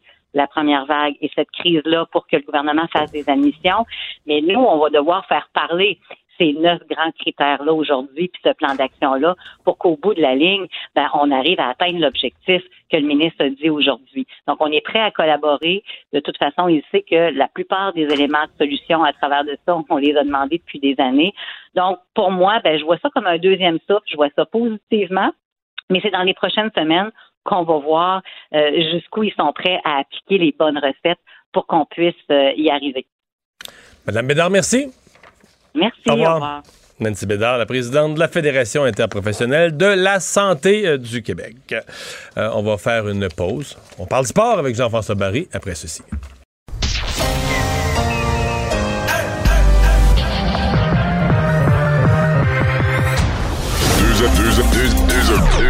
Deux, animateurs cohérents, deux visions différentes. Une seule émission, pas comme les autres. Mario Dumont et Vincent Dessureau. Cube, Cube Radio. Et bienvenue tout le monde. Bienvenue à cette émission, bienvenue à Cube Radio. On va être ensemble pour les deux prochaines heures. Pas mal de choses dans l'actualité. fait pas mal de choses pour euh, la mi-août. Euh, bonjour Vincent. Salut Mario, tu as raison. Des fois, à ce temps-ci, on est dans des des plus petites nouvelles, un petit peu de politique, mais là, on est dans les grosses affaires. Euh, on va vous parler dans un instant, évidemment, euh, du, de la nouvelle ministre des Finances. On s'en doutait un peu hier que c'était fini pour M. Morneau, mais c'est arrivé. Mais avant. En tout cas, tu t'en doutais. Oui. Tu t'en oui, doutais. Oui, ça, ça s'est confirmé quelques heures après euh, tes gros doutes. Mais parlons donc de ce plan présenté en grande pompe ce matin. Trois ministres à la table, s'il vous plaît. Plan pour euh, préparer le système de santé à la, deuxième vague de COVID. Ouais, commençons par ça, parce que vous veux, pas, c'est ce qui nous, nous touche, une inquiétude comme la, la population sur cette fameuse deuxième vague dans, le monde économique aussi, dans le milieu de la santé. Quel est le plan donc du gouvernement? qui veut veut pas y a goûté là, dans les derniers mois? Il faut rappeler que euh, au niveau canadien, euh, la province euh, a été bon celle avec le, pire bilan en termes de cas déclarés, plus de 60 000 cas, plus de décès également, plus de 5 700 décès. Alors on dit avoir appris, tiré des leçons de cette période très très difficile. Alors ce matin, Christian Dubé avec également Monsieur, enfin, le, docteur Arruda de la santé publique dévoilait ce plan pour gérer bon, faciliter là, les choses advenant cette deuxième vague. Alors, ça implique 106 millions de dollars euh, qui seront investis par le gouvernement pour l'embauche de 1000 employés supplémentaires dédiés à la santé publique. Euh, donc, on parle d'un mandat de dépister les cas de COVID, de trouver les contacts, donc le traçage, le dépistage, euh, prévenir, gérer les éclosions. Alors, c'est donc une enveloppe de plus de 100 millions. on promet aussi de nommer un gestionnaire responsable pour chaque CHSLD. Ça, c'est peut-être pour moi le plus gros point. Parce qu'il faut dire, dans une entrevue à TVA, euh, le premier ministre en avait parlé, comme quoi on était euh, étonné de voir que les établissements n'avaient toujours pas de responsable. Euh, c'est compliqué là, quand tu sais pas à qui t'adresser pour pouvoir euh, euh, émettre des recommandations, avoir un état de la situation rapide. donc ça, c'était une demande de François Legault, clairement, et ça, on va le régler. le, bon, on a rappelé qu'on avait appris des derniers mois, alors on veut faire les choses autrement. Ça implique, entre autres, neuf mesures. Avoir un gestionnaire, je vous le disais, maintenir un accès sécuritaire pour les proches aidants, parce que ça a été quand même une problématique quand même pendant le, le cœur de la pandémie, de la première vague offrir des services de soutien à domicile, euh, maintenir le délestage au minimum pour les services sociaux, recruter massivement des préposés dans les CHSLD, être, interdire la mobilité de la main-d'œuvre. Alors ça, euh, on Ça, c'est majeur parce que euh, bon, là, avec les, préposés, c'est sûr qu'avec les 8 à 10 000 qu'on forme, le problème va être moins grand. Mais le système de santé, les établissements, Vincent, s'étaient habitués depuis plusieurs années à fonctionner avec les agences. Peut-être moins connu du grand public ou les gens l'ont peut-être découvert, mais tu sais, des agences, euh, mettons, euh, je sais pas, moi, un matin, euh, deux, trois infirmières rentrent pas, une est malade, d'autres, son enfant est malade, etc. Là, l'établissement se rend compte, puis il nous manque du monde. Il appelle, l'agence. Le réflexe, c'est, La plupart ont plus vraiment de liste de rappel, sont à limite, limite au niveau du personnel. Et ils appellent une agence. Et l'agence envoie, l'agence t'envoie du personnel. Puis quand tu as des vacances l'été, tu fais affaire avec les agences. Mais les agences, forcément, c'est des gens qui vont d'un établissement à l'autre. Le travail, deux, fait un remplacement de deux jours à un endroit, trois jours à l'autre, etc. Et ça a été vraiment euh, un problème. Alors, on Mais là, on dit plus du tout zéro. Oui, interdit. Alors, il euh, faudra trouver des alternatives. Euh, soutenir une offre de service optimale en chirurgie, en endoscopie, en imagerie médicale. Assurer l'approvisionnement en équipement, évidemment, qui a été euh, source de, problèmes bon, et très inquiétant pendant la, première vague. Alors, on veut des ententes avec des fabricants québécois pour la production stratégique. Il faut dire qu'on s'est amélioré là-dessus quand même au fil des mois. On a reçu des stocks aussi de façon importante. on a baissé aussi le nombre de cas pas mal. Alors, ça enlève de la pression au niveau du système de santé. Rejoindre l'ensemble de la population par des communications ciblées et adapté aux différents publics. Alors, la, communication, on va la retravailler aussi, même si les fameux points de presse de 13 heures ont été mm. très, très populaires, mais souvent, le bout en anglais euh, durait 20 secondes, alors que la conférence de presse en durait 45. Euh, alors, ça, on va peut-être travailler aussi pour adapter aux différents publics. Te faire entendre, vous faire entendre Christian Dubé, euh, tout d'abord, le ministre de la Santé, sur l'imputabilité, justement, demandée aux responsables du réseau. Toutes les mesures, comme je l'ai mentionné, vont devoir être mises en œuvre d'ici le 30 septembre 2020, ce qui nous donne environ six semaines. Les gestionnaires, autant que les, élus, euh, sont imputables. Euh, puis pour être imputable, puis c'est ce que a passé beaucoup de temps dans les dernières semaines à regarder, c'est de s'assurer que les gens ont les ressources et les moyens pour agir dans ce qu'on leur demande de faire. Donc, on le disait, six semaines pour euh, bon, respecter ces mesures. Et pour ce qui est des embauches, parce qu'évidemment, euh, bon, on va embaucher qui? Euh, docteur Arruda de la santé publique a expliqué un peu quel type de, professionnels on cherchait à embaucher très rapidement dans les prochaines semaines. Toute une série de, de types de professionnels qui sont existants, notamment quand on parle de statisticiens, d'épidémiologistes, d'agents de planification, programmation, qui peuvent venir de toutes sortes je vous dirais, de formation au bac euh, en, santé ou autre, pour permettre de faire les, les enquêtes. Euh, certaines infirmières, mais ce ne, sont pas seulement ces, professionnels-là. Ouais, mais c'est ça, c'est pas des... Par exemple, les gens qui font les, euh, les enquêtes épidémiologiques, là, c'est, je pense que moindrement que tu as un peu de formation, pas besoin d'une formation ultra spécialisée pour aller rencontrer quelqu'un puis dire bon ben là t'as la COVID dans les quatre derniers jours, t'es allé où, t'as rencontré qui, avec qui t'aurais pu être en contact, euh, leur numéro de téléphone, etc., etc. En quelques jours tu peux former quelqu'un. Oui. ça, oui, oui, absolument, absolument. Est-ce que tu trouves euh, que c'est rassurant ce euh, plan-là? Écoute, pour moi là, Je peut-être. C'est plus le ton de Christian Dubé qui m'a rassuré que le contenu. Parce que le contenu, il y a quelques éléments précis. Je t'en ai nommé un tantôt, un responsable par établissement. Ça, j'aime ça. Il y a beaucoup d'affaires que c'est des bonnes intentions, c'est des choses, c'est des choses souhaitables, mais qui auraient dû. Je te dirais quasiment des choses qui auraient toujours dû exister dans le réseau de la santé. Puis, tu sais, dans le fond, le- le- les gens qui passent d'un établissement à l'autre tout le temps, c'est pas bon. Là, ils, connaissent pas les airs, ils connaissent pas les lieux, euh, ils connaissent. Ben, les résidents, effectivement, euh, qui se ramassent toujours puis avec même du nouveau avant la. COVID, les, les maladies contagieuses, il y en avait avant, il y a eu le C difficile. Alors, des gens qui se promènent d'un établissement à l'autre. Donc, c'est toutes des choses souhaitables qui auraient toujours dû être comme ça dans le système de santé. Puis là, on dit, on dit dans les six prochaines semaines, on va le faire. Je suis obligé de te répondre, ouais, tant mieux. Là, on se force à le faire. On va essayer de le faire. On va en faire le plus possible. Mais c'est plus le ton. J'ai trouvé que le ton de Christian Dubé, il avait l'air de savoir où il s'en allait. Euh, et j'ai l'impression que pour les gestionnaires du milieu de la santé, l'addition de. Mme McCann, c'était la bonne personne qui devait améliorer une collaboration. Malheureusement, il n'y avait pas assez peur d'elle. Alors, l'addition d'un Christian Dubé qui est plus ferme et du premier ministre qui leur a fait peur, qui leur a sonné les cloches, pas à peu près. J'espère que ça marche plus droite. Tu sais, la pyramide, là, quand en haut de la pyramide, ça dit, ben, il faut partir dans telle direction, qu'il se passe quelque chose. Parce qu'on peut quand même peut-être entrer dans l'automne avec une certaine confiance. Là, on a le port du masque euh, assez généralisé. On a colmaté les, les problèmes dans le réseau qui nous ont causé ce bilan-là terrible au Québec. Euh, Il y a peut-être des raisons que, que ça se passe Ouais, plutôt bien là, dans les prochains mois. On va le souhaiter. Bon, euh, donc, hier en soirée, Bill Morneau qui avait convoqué la presse après une rencontre avec M. Trudeau pour annoncer son retrait, là, et carrément son retrait complet de la, de la vie politique canadienne. Et ça peut être long. Dès ce matin, on convoquait au bureau de la gouverneure générale. Euh, qui est obligé de travailler aujourd'hui? Ben oui, on l'a vu. On la Euh, paye pas pour rien aujourd'hui, mon cher. non, elle avait l'air de bonne humeur. Bon, tu vois. Bon, euh, Julie Contente Payette, de voir les journalistes, les caméras. Je, je le sais pas, mais euh, elle, était, elle était masquée, il faut dire, comme tout le monde. euh, alors, on ne pouvait pas en juger son, son sourire, là, mais elle était, euh, elle était présente pour Mais cette là, par contre, il y avait ses gardes du corps à elle, plus les gardes du corps du premier ministre, plus... plus... Elle peut pas se sauver. Ouais. Mais elle devait être maussade, là, de- elle aime pas ça les avoir dans son champ de vision.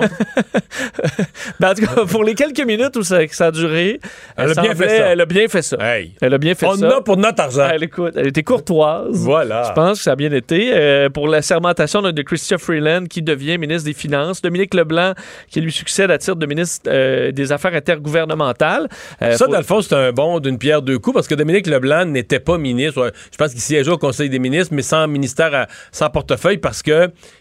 il avait eu le cancer. Et donc, euh, à l'élection, euh, au retour de l'élection, il était, euh, il était encore très affaibli. On l'avait vu à la sermentation, il s'était présenté, il avait été chaudement applaudi, tout ça, mais tu voyais que c'était un homme affaibli. Donc, on n'avait pas voulu lui confier là, des lourdes responsabilités. était président du conseil privé. C'est ça, c'est Bon. plus symbolique. Ça. Alors que là, euh, on sent qu'il a repris, en tout cas, les images qu'on voit, il semble avoir Oui, il repris, repris son poids, repris la forme, euh, les cheveux, tout, tout a l'air avoir euh, repris son cours dans sa vie, dans sa santé. Et donc, je pense que ça, ça donnait bien de lui redonner des fonctions. Et euh, donc, évidemment, c'est- c'est un, un bouleversement quand même. Euh, Christophe Freeland devient la première femme à occuper euh, euh, des fonctions euh, pareilles au, euh, au gouvernement. Euh, elle qui, euh, bon, euh, va, va- était quand même un pilier du gouvernement Le, fédéral. le mot est faible. Oui, c'est ça. À là. chaque fois qu'il y a une crise, c'est quand c'était la négociation avec les Américains, Christopher Freeland, l'année passée, c'était- le, Canada est en train de se déchirer entre l'Est et l'Ouest euh, pour l'unité canadienne, Christopher Freeland. Là, on n'a plus de ministre des Finances, Christopher Et Freeland. Pendant la pandémie, M. Trudeau était à la maison. Je comprends qu'il travaillait, mais... Qui qui dirigeait le gouvernement? Christopher Freeland. Elle était pas mal. Elle l'est encore. euh, donc là, euh, vice-première ministre, euh, donc qui euh, devient ministre des Finances. Et euh, ça fait réagir beaucoup parce qu'évidemment, pour les, pour les partis d'opposition, ce n'est pas suffisant, loin de là. Euh, Pierre Poilièvre, entre autres, euh, porte-parole conservateur en matière de finances, disait c'est Justin Trudeau qui est le responsable de ces scandales. Alors ça ne suffit pas, ce changement. Je vous fais entendre d'ailleurs Pierre Poili- Poilièvre sur ces changements. On parle de, la même ministre euh, qui était euh, le président du comité qui a approuvé l'argent pour le groupe Uni, euh, qui a échoué dans ses négociations avec Donald Trump. Rien ne change. Justin Trudeau, un premier ministre corrompu et incompétent, sera le premier ministre. Et peu importe qui on met dans les autres positions de son cabinet, on, on reste avec ce fait. Ce fait. Bon. On a, tant que, tu sais, t'es dans l'opposition, là, ben, mais tu sais, deux affaires, tu dis, OK, on dessine à gros traits, là. Tu sais, qu'elle a raté sa négociation avec les Américains, c'est pas l'opinion générale. Non. C'est une négociation extrêmement difficile. Est-ce que ça a été à l'avantage du Canada à la fin? Non. Mais est-ce qu'un autre ministre ou premier ministre ou est-ce qu'Andrew Scheer, est-ce que quelqu'un d'autre aurait fait mieux que Christopher Freeland? plus sauver les meubles, je pense. Oui, à plus sauver Ouais. les meubles, parce que quelqu'un d'autre aurait fait mieux, c'est loin d'être clair. Deuxièmement, tu sais, quand j'entends le premier ministre corrompu, euh, Justin Trudeau, pour moi, c'est une coche de trop, là. Je veux dire, il y a eu des manquements à l'éthique répétés. J'avoue que moi-même, j'ai, tombé en bas de ma chaise d'avoir un groupe dit de charité, parce que ça, c'est. Ça veut dire la grosse charité devient une espèce de, de- de- de- la business de la charité, mais en tout cas, euh, qui s'occupe de son frère, de sa mère, de sa, de sa conjointe, puis paye pour tout. Dis, wow, les moteurs. Donc, a- mais de là à dire, que- là à dire que le gouvernement est corrompu à l'os, mur à mur, dans, dans toutes ses interactions avec des entreprises, avec les citoyens, je veux dire, il faudrait comparer avec des pays corrompus. Là. Ça, ça me paraît exagéré, ça Ouais. me paraît gros. Euh, Yves-François Blanchette du Bloc, euh, qui, qui est en Gaspésie, lui, peut- peut-être un peu plus nuancé, parce qu'il le disait quand même, il rappelait, il dit, malgré tous ses défauts, M. Morneau n'a pas donné 250 000 à la mère de Justin Trudeau, n'a pas fait remettre 30 000 au frère de Justin Trudeau, n'a pas fait donner des contrats de 84 millions au conjoint de la chef de cabinet de M. Trudeau. Alors, rappelle que si M. Morneau en paie le prix, euh, ben, M. Trudeau, euh, lui, ne le paie pas pour à peu près les mêmes gestes. Euh, et le chef néo-démocrate, Jack Mitchell, a à peu près le même son de cloche. disait que ça changeait rien, le changement de, de Bill Morneau. Alors, bon, c'est une euh, Ouais. dossier qui n'est Ben, pas on clos pour l'opposition. Ouais. Et l'autre affaire qui n'est pas clos, c'est que c'est tout un mandat qu'entreprend Mme Freeland. Peut-être de ça dont on, on abordera demain, mais elle, elle s'assoit dans la chaise, là, je veux dire. euh, tu comprends? Ah oui, dans La- un moment dans l'histoire est- elle s'assoit dans- elle- s'assoit au grand bureau, là, au ministère des Finances, là, puis l'encre rouge a pissé partout. Elle peut, elle peut pas accoter ses manches, là, tu comprends? Elle peut pas accoter les, les, les manches de, de, de, de son chemisier sur les Ah non, alors, sur le pupitre, là. C'est elle n'achètera l'encre pas de rouge. souliers neufs pour un bout là, dans, ses, dans les budgets, là, symboliquement. boy, boy. Et on dit quand même, on disait souvent les chefs de parti, lorsque c'est une femme, c'est souvent quand le parti va mal, où on dirait que ils ont, ah, on dit, ah, ok, ben parfois Non, on va la mettre une là. première femme, mais c'est vrai. Ouais. Et là- Souvent, quand une première femme occupe un poste prestigieux, on dirait que on veut créer ça comme événement pour qu'on. Mais c'est arrivé souvent dans des controverses. C'est vrai. euh, et là, tu vois, elle, elle arrive, première femme, euh, première euh, Ouais. ministre des Finances, mais dans un gouffre financier comme on a rarement vu. Alors, elle a tout un mandat devant elle. On faisait des farces de, de Julie Payette en arrivant dans ce sujet-là, mais il y a, y y un autre sujet euh, sur son cas, euh, bon, sur les dépenses, parce que il semble qu'elle vit, bon, en partie à Rideau Hall, mais pas tant que ça. Elle a un chalet dans les Laurentides, et là, c'est la façon dont elle se déplace entre les deux qui est remise en question. Oui, c'est le réseau CTV qui sort cette histoire vraiment particulière, comme quoi Julie Payette, la gouverneure générale, utilise euh, le Challenger, le jet privé du gouvernement, qui est utilisé entre autres par Justin Trudeau comme avion euh, De offici- fonction. officiel, là, ce qu'on appelle Can Force One, et euh, l'aurait pris à plusieurs reprises pour se rendre à Mirabel, pour, s- pour, pour ensuite pour se diriger vers son, son chalet. Euh, un vol entre Ottawa et Mirabel de 19 minutes. euh, qui se fait à peu près à 1h30 en voiture là, avec son chauffeur. Donc, elle sauve une heure, mettons. Elle sauve une heure. Et évidemment, en coût, c'est une explosion des coûts absolument extraordinaire. Parce, que toi, tu connais bien l'aviation, le Challenger, c'est un, un jet, là. c'est 5000 de l'heure. Mais pensez pas que parce que c'est 19 Non, non. minutes, ça coûte 1500. Là. Euh, c'est, ça doit tout. Écoute, euh, Mais le- probablement qu'il faut le ramener à Ottawa après, etc. oui, t'as le pilote, les pilotes, euh, je dirais, ils sont il pas, pas payés payé pour, pour une 20 heure. minutes, non, c'est ça, Euh, il fait son plan de vol, on étudie la météo, euh, l'avion euh, doit, là, tu fais la maintenance. Donc, je veux dire, 5000 C'est- dollars l'heure, ça coûte quand même plusieurs milliers de dollars. là. Le Je- déplacement. Peut-être même plus 10 000 là, pour un seul Puis transport. puis là, elle, faut qu'elle ait de la sécurité aux deux bouts parce que là, l'avion prend 19 minutes, mais le chauffeur, il peut pas, il peut pas le, le faire par la route en 19 minutes. Donc, il faut qu'un chauffeur avec une limousine soit à l'aéroport d'Ottawa et un autre à l'aéroport de Mirabel. Tout ça pour sauver euh, une heure, il faut le rappeler, qui se fait, qui se fait quand même plus- plutôt bien. Euh, Une heure à se faire conduire assis sur le banc en arrière à, à lire quelque chose. là. Oui. Parce qu'elle aurait fait, euh, donc, en 2019, au moins sept euh, du pit stop à, à l'aéroport de Mirabel avec le, jet. Et ça se serait poursuivi en 2020, entre autres, pour se rendre également, là, on parle des, euh, de l'aéroport de Mont-Laurier, Saint-Jérôme également.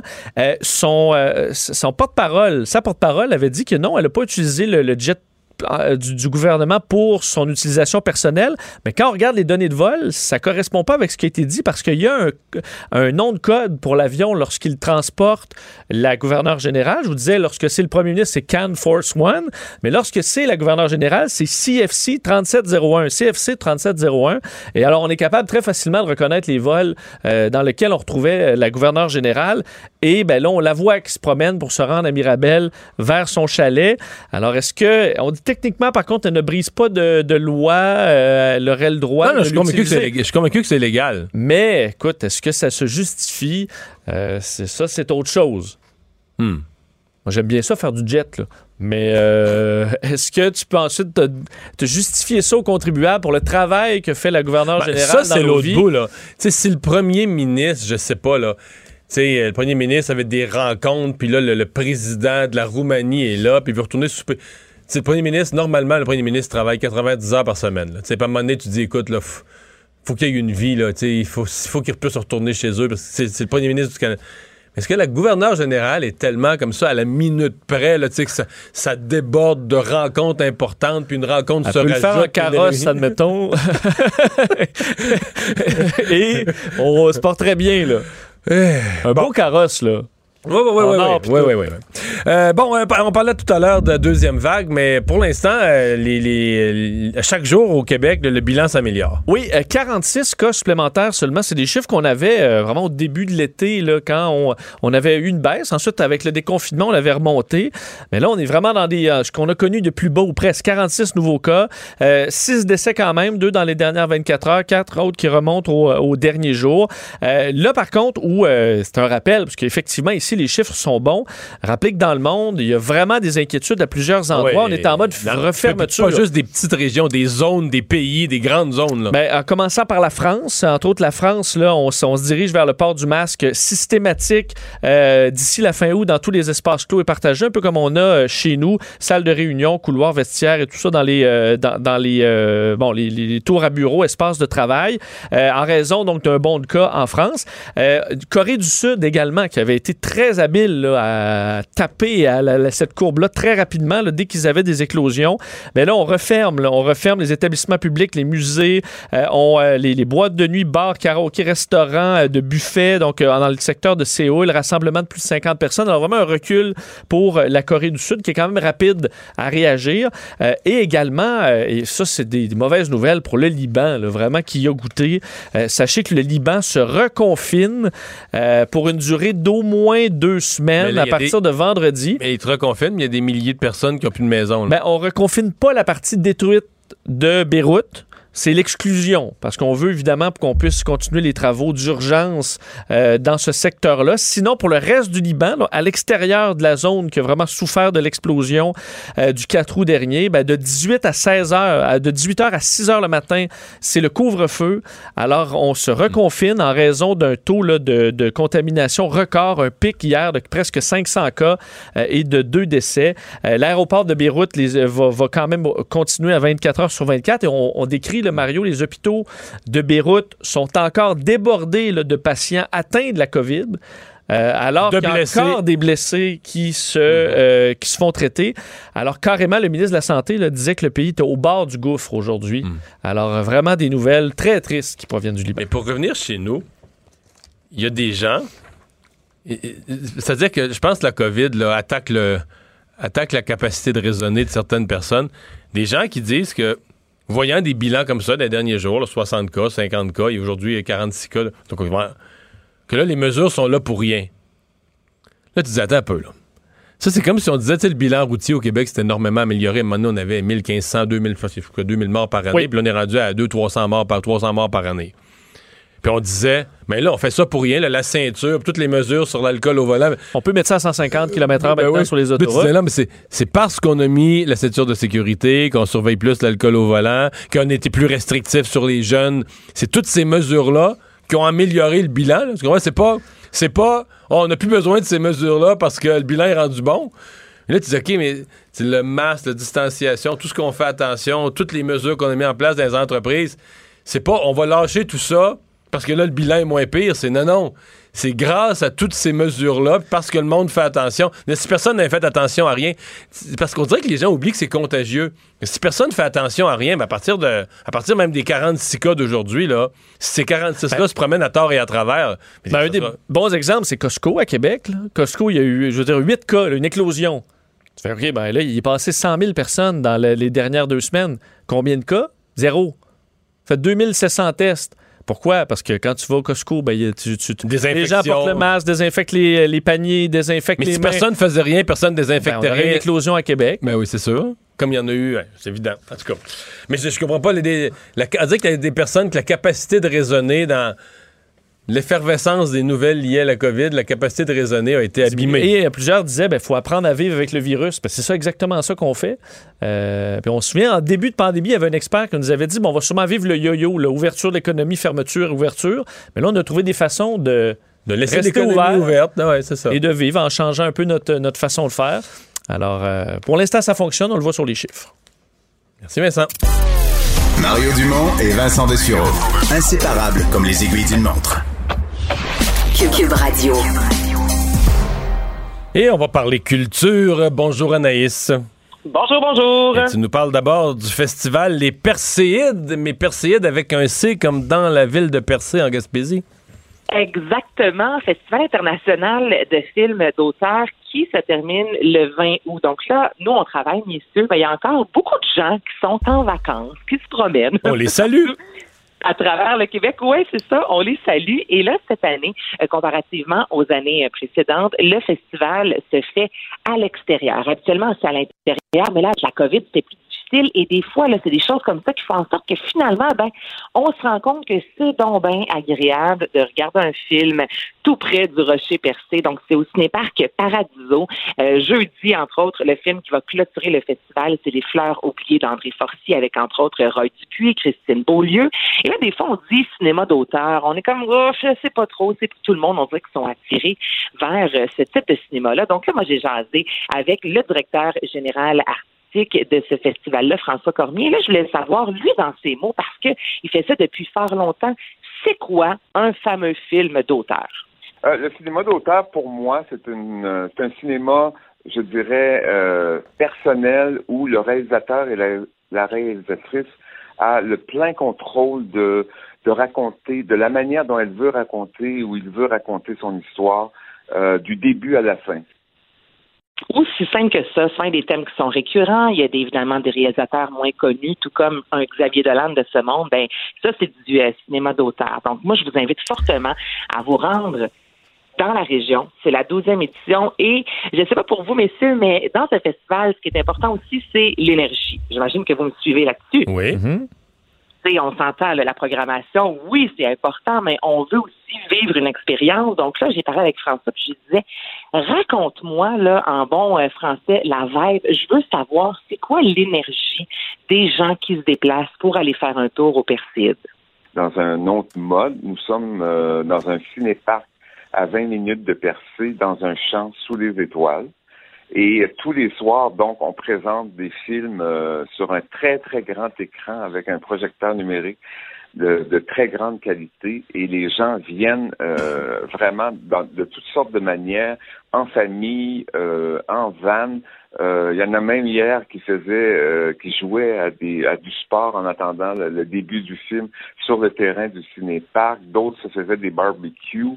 Euh, Il y a un accordéoniste avec nous qui nous chante des chansons de la mer juste avant pour faire patienter les gens. Écoutez, là, c'est la douzième Mm. édition, puis il me disait, Anaïs, on n'a jamais vécu quelque chose de fantastique. Moi, j'avais l'impression qu'il me décrivait un peu Woodstock. Il y a un côté grano à tout ça qui, euh, qui est vraiment rassembleur. Euh, je suis vendu. Pouvoir euh, Ben. faire un tour à Percé, je peux vous garantir que j'irai. Anaïs, une des vedettes québécoises de la danse euh, qui va nous aider à danser mieux?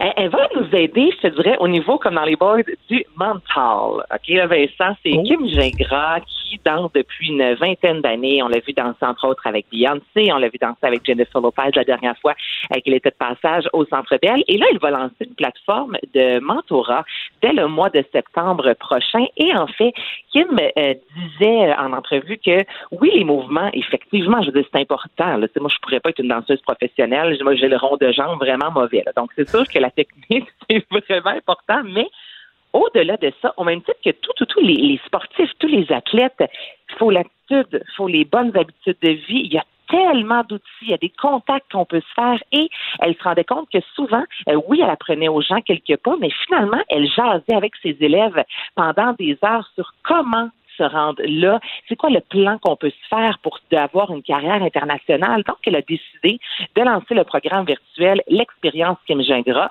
Ce ne sera pas gratuit, ça, je vous, euh, je vous le dis. Par contre, là, et ce sera six conférences virtuelles de deux heures. Elle va offrir aussi des sessions privées. Donc, toi, Vincent, tu as vraiment, mais vraiment envie d'avoir une méga carrière de danse. Ben, tu peux vraiment l'engager pour jaser avec elle, avoir du mentorat. Et il n'y aura aucun cours de danse, imaginez-vous, dans cette expérience virtuelle-là. Donc, elle est vraiment là à titre de coach pour nous dire comment s'y rendre, quels sont les outils et à quoi faut s'attendre? Parce que le succès, ça vient pas en mangeant deux, trois tranches de pain. On s'entend qu'il y a beaucoup de travail derrière. Donc, elle, elle veut dire aux gens à quel point, oui, c'est du travail, mais à quel point c'est possible aussi de le faire.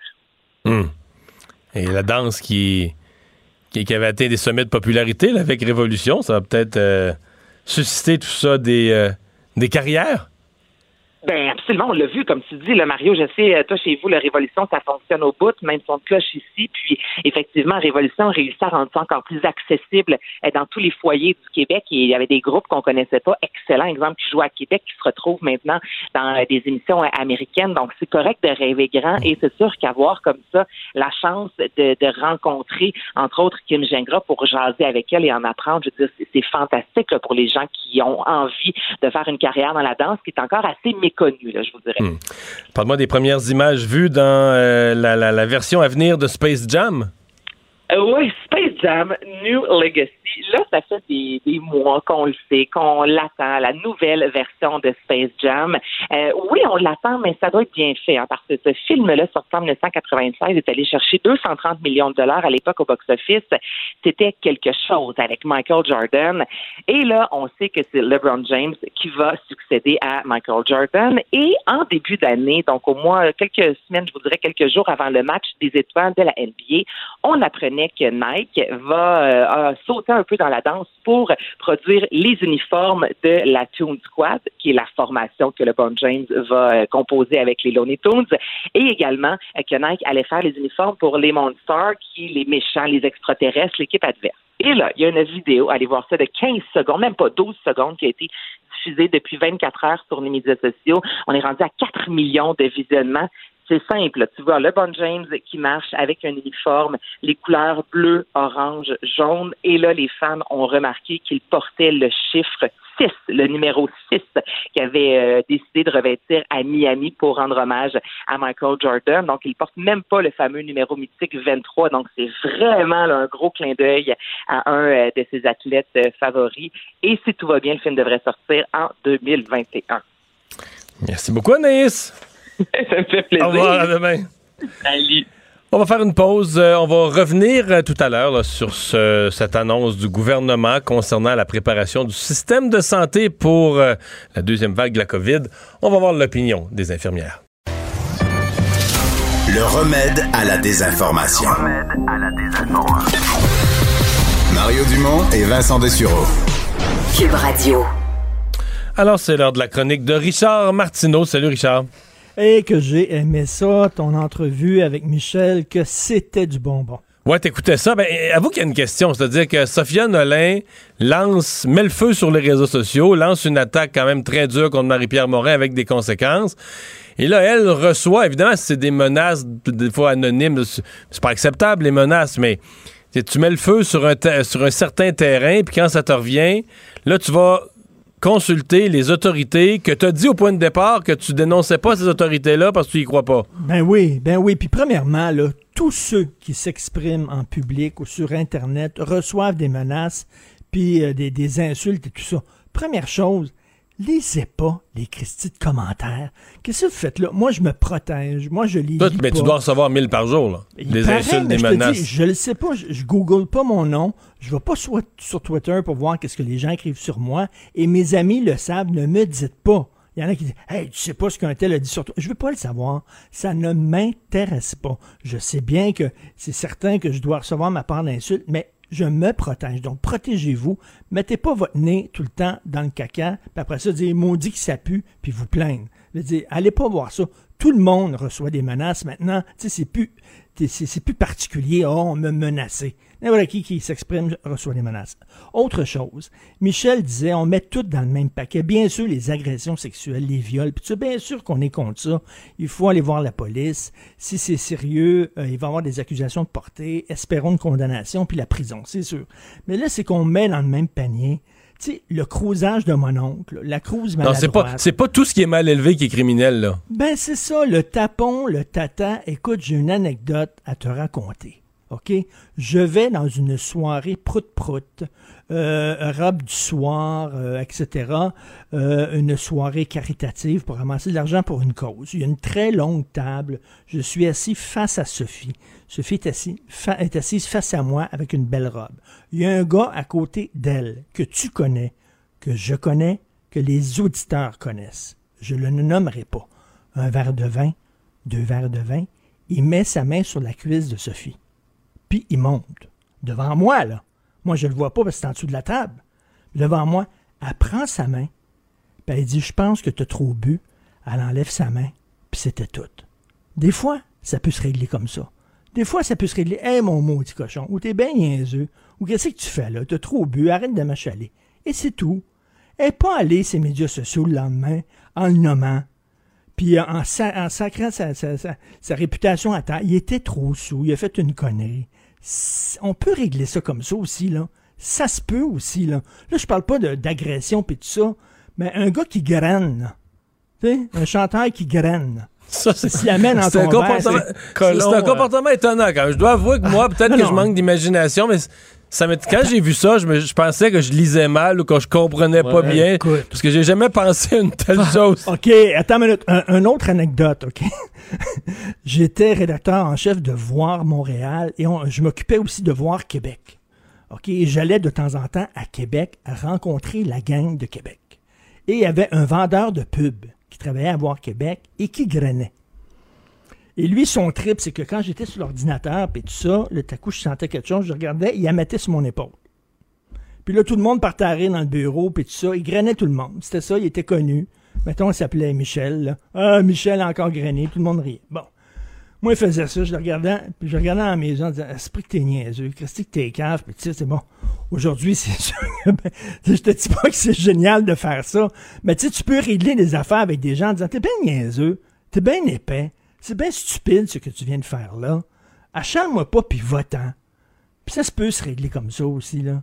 Tu sais, à un moment donné, la, la, la, la, la liste, il y avait une liste de centaines. Puis as-tu remarqué, as-tu remarqué qu'il y avait des noms là-dedans? Les noms ne sont jamais sortis en public. Puis il y a d'autres noms qui sont sortis en public. Puis ces gens-là ont dû s'excuser. Puis il y en a d'autres noms, c'est jamais sorti. Comment ça se fait? Y a-tu des gens qui sont plus protégés dans le milieu? Y a-tu des gens qui, quand ils font des conneries, on les dénonce puis ça sort? Puis d'autres personnes, hmm, il y avait un humoriste très, très, très connu qui fait partie d'une gang très, très, très connue. Son nom n'est pas sorti. Pourtant, il était dans la liste. Tu sais, en tout cas, bref. Mais tout ça, mais cette liste-là, anonyme, c'était rien que des noms. euh, lettre- en ordre alphabétique. Tu savais pas ce qu'il avait fait, avec qui, à quelle heure, c'était quoi les circonstances. C'était des noms vroom de même. C'est n'importe quoi. C'est- Ça pouvait aller de- d'une agression sexuelle grave à un, un gars qui est à table et qui met la main sur la cuisse. Et puis Sophie, elle a dit au gars là, arrête là, t'es sous là. Ouais. Puis elle m'a elle m'a pas dit ça devant moi. À la fin de la soirée, quand on était parti, elle a dit Tu sais pas ce qu'il m'a fait. Il a mis la main sur la cuisse. Là, j'ai eu une chance, il m'a pas dit ça pendant que j'étais là. J'aurais Bon. pu jeter mon, mon Oh, verre en face, mais tu sais, bon. Ouais. Écoute. Euh, Richard, toi qui as, besoin de bonnes fondations chez vous pour supporter ta bibliothèque là, surchargée de livres les plus intéressants les uns que les autres, est-ce que tu vas ajouter la bande dessinée de la mairesse de Montréal, Valérie Plante, à Ben ta oui. collection? Elle va avoir une bande dessinée, donc elle va raconter les histoires de Simone Simoneau.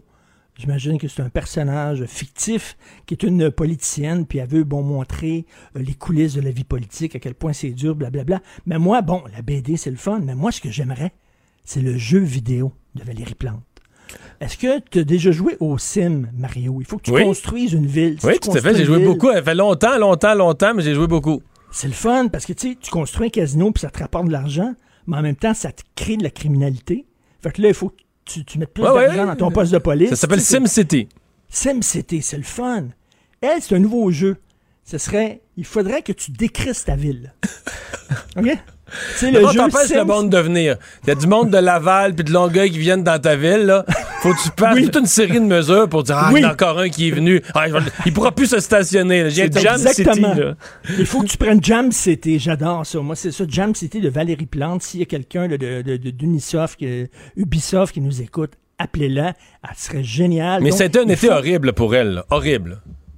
Pour- Non, mais écoute, Montréal, ça n'a jamais été si grave que ça. Mais parce Si que même ses ça. partisans le disent, même les gens qui sont sympathiques au vélo, qui sont sympathiques à ses orientations en général, moi j'entends partout là, pis du monde, pas, pas des gens qui étaient des anti-Valérie Plante, mais qui disent là, c'est trop, ça a dépassé toutes les bornes, la ville est plus habitable. euh, Mais ça prend. Il y y a une forme de génie, de génie là-dedans. Ah oui? Il y a une forme. ben, le génie du mal. Il y a une là- non, mais elle, c'est, c'est- est arrivée. On pensait que la Montréal était jamais, mais elle est arrivée et elle t'a craqué ça d'un autre niveau. Là, là c'est vraiment. là Il faut avoir du talent pour penser à ça. C'est pour ça qu'il faut qu'elle fasse un jeu vidéo là, pour essayer de trouver les meilleures façons là, de, de, de tout scraper tes rues commerciales. tu Pour que les gens s'en aillent au Carrefour Laval au 10-30, pour que personne vienne dans ta ville, pour tu sais, tout scraper ta ville. Elle, elle serait super bonne pour un jeu vidéo comme ça. Écoute, c'est rendu, là, on dirait qu'il n'y a plus aucune coordination entre les chantiers. Hier, je me promenais, je voulais aller au lave-auto avec mon char. Une affaire qui me prenait habituellement 15 minutes. Le lave-auto près du pont Victoria, que tu connais probablement. Ils font une bonne job. Je voulais aller là, écoute, détour, puis un autre détour, puis un autre détour. Je tournais en rond, je savais plus où aller. J'étais rendu complètement dans le nord de la ville, quasiment. Je veux dire, un, un détour mène à un autre détour, puis on dirait que les chantiers entre eux autres ne sont plus coordonnés. C'est n'importe quoi. Puis la, quoi. comment ça s'appelait? L'escouade mobilité dans tout ça, elle. tu sais, c'est quoi ma réponse à ça, toutes les fois? L'escouade mobilité était sur le point de se rendre, mais elle a été pognée dans le trafic. bon. Ça n'a pas de bon sens. Euh, tu penses qu'il y a un deux poids, deux mesures dans les accusations d'inconduite sexuelle envers des, des dirigeants politiques? Ben, t'as vu certainement, ben, ça circule depuis longtemps. là. on le sait que Joe Biden, c'est un ploteux. C'est un, ploteux, là. Et écoute, dès qu'il y a une petite fille devant lui, il faut qu'il la touche, il l'embrasse dans le cou, une femme de Bon, on a 20 parlé de non-respect de la une bulle, femme là, qui de rentrait 50 dans la bulle oui. de tout le Ah monde. Non, mais il rentre dans la bulle. Moi, C'est un toucheux. Moi, j'ai, moi, j'ai une grosse bulle. Moi, j'ai une bulle énorme. Si tu rentres dans ma bulle, et lui, c'est un toucheux, mais il touche les femmes. Et lui, il s'en fout de l'âge. T'as 5 ans, t'as 75 ans, il va te toucher, il va te masser les épaules et tout ça. Si Donald Trump agissait de la sorte, ça grimperait au rideau. Et Joe Biden, c'est Creepy Joe. Il est creepy. Le vidéo qui circule sur les médias sociaux, qui est comme son best-of, son best-of de touchage, puis de plotage, puis tout ça, c'est vraiment creepy. Ça donne des frissons dans le dos. Le gars, est vraiment il est, particulier. Et comment ça se fait, on n'en parle pas plus aux États-Unis de ça, de Joe Biden. Et, on a beaucoup parlé, et François Blanchet, ben, il y a eu des allégations qu'il a, complètement rejetées du revers de la main. Et là, Mélanie Joly, elle, elle lui, a- elle lui a sommé de s'expliquer. Elle a sommé le chef du Bloc québécois de s'expliquer. Je m'excuse, mais il y a eu des allégations sur Justin Trudeau aussi. Il y a bien des gens qui se demandent comment ça se fait. Il a dû quitter sa job de prof. Là, tu parles de sa job en Colombie, mais ça fait l'actualité. C'est un peu la même chose. Là. C'est, ça a sorti par un drôle de chemin à un moment donné, puis il l'a nié. Moi, je trouve que les deux Oui, ont été ça- traités ça- équitablement. Là, dans- Hum, Ça n'a ça, ça- ça a pas eu le, le gros boom que ça a eu. là. Est-ce que tu as entendu quelqu'un en chambre demander euh, à, à Justin Trudeau de s'expliquer là-dessus, comme Mélanie euh, Joly le fait vis-à-vis Yves-François Blanchet? Moi, j'avais envie de dire à Mélanie Joly, puis ton chef, ton chef aussi, il y a eu des allégations contre lui. Et euh, tu sais, que c'est- ça n'a jamais été vraiment clair, cette affaire-là. Mais on Mhm. dirait, tu sais, quand tu es un peu, quand tu es conservateur ou euh, républicain, il me semble qu'on est plus vite sur la gâchette à te pointer du doigt, mais quand tu es dans le bon camp, soudainement, ta gang te protège et on dit, moi, mais c'est pas si grave que ça. Et dans le cas de Joe Biden, il y a un problème avec les femmes. Et là, il y a une colistière femme. Mais c'est drôle, on n'en parle pas beaucoup aux États-Unis. Alors que Donald Trump il avait dit, bon, take them by the puput, là. Puis euh, tout le monde s'était bien énervé, mais lui, c'est pas rien que des paroles, c'est des gestes. Toi, là, euh, t'as rien que des garçons, je pense, t'as pas de filles, toi. Moi, j'ai deux filles. Ah, ben oui, c'est vrai, t'as deux filles. Plus oui, de filles que de garçons. J'ai oui, deux filles vrai, et C'est garçons. vrai, c'est vrai, mais tu vois un gars, là, qui est tout le temps en train d'y masser les épaules, puis qui se penche vers elle, puis qui parle dans l'oreille. Non, mais il n'y a pas de doute que c'est Ah, un, de c'est un taponneux, là. C'est tout le temps. Ouais. J'avais mon oncle Henri comme ça qui taponnait, là, même pas ça. Hmm. Pas en tout, là. Premier, il va Mais, faire plus euh, attention dans les six prochaines semaines, par exemple, ou dans les neuf prochaines semaines. hey, merci Richard, à demain. Merci, bonne journée. Bye. demain. Mario Dumont, un vent d'air frais. Pas étonnant que la politique soit sa deuxième nature. Vous écoutez Mario Dumont et Vincent Dessureau. Et on rejoint tout de suite euh, Gilles Barry pour sa première chronique de l'année. Euh, salut Gilles. Salut Mario, t'es Passe- pas mal bronzé, hein? Oui, oui, oui, j'ai remarqué ça. Je me le fais dire. Passez un bel été? Oui, oui, très, très bel été. Très bel été. Et toi? Oui, absolument. Absolument. Bon. D'ailleurs, tu veux m'en parler? Ben, je veux, je veux commencer d'abord, Mario, rapidement, parce qu'il y a eu la nouvelle de Bill Morneau. hein. Euh, quelques mots là-dessus, parce que je veux, euh, je veux vraiment t'interpeller sur ton voyage à la baie James. Pour moi, c'est très important qu'on puisse partager ça. Il y a des choses intéressantes. Alors, Bill Morneau, hier, quand j'écoutais une autre station de télévision, on, on- lui aurait quasiment décerné une médaille d'or. Alors, euh, moi, je pense que la médaille d'or qu'il faut lui donner, il faut se rappeler que ça fait cinq ans que le gouvernement de Justin Trudeau est, est aux commandes à Ottawa. Et euh, même en temps de prospérité, on faisait des déficits. Et Bill Morneau, on peut lui donner une médaille d'or pour une chose, Mario.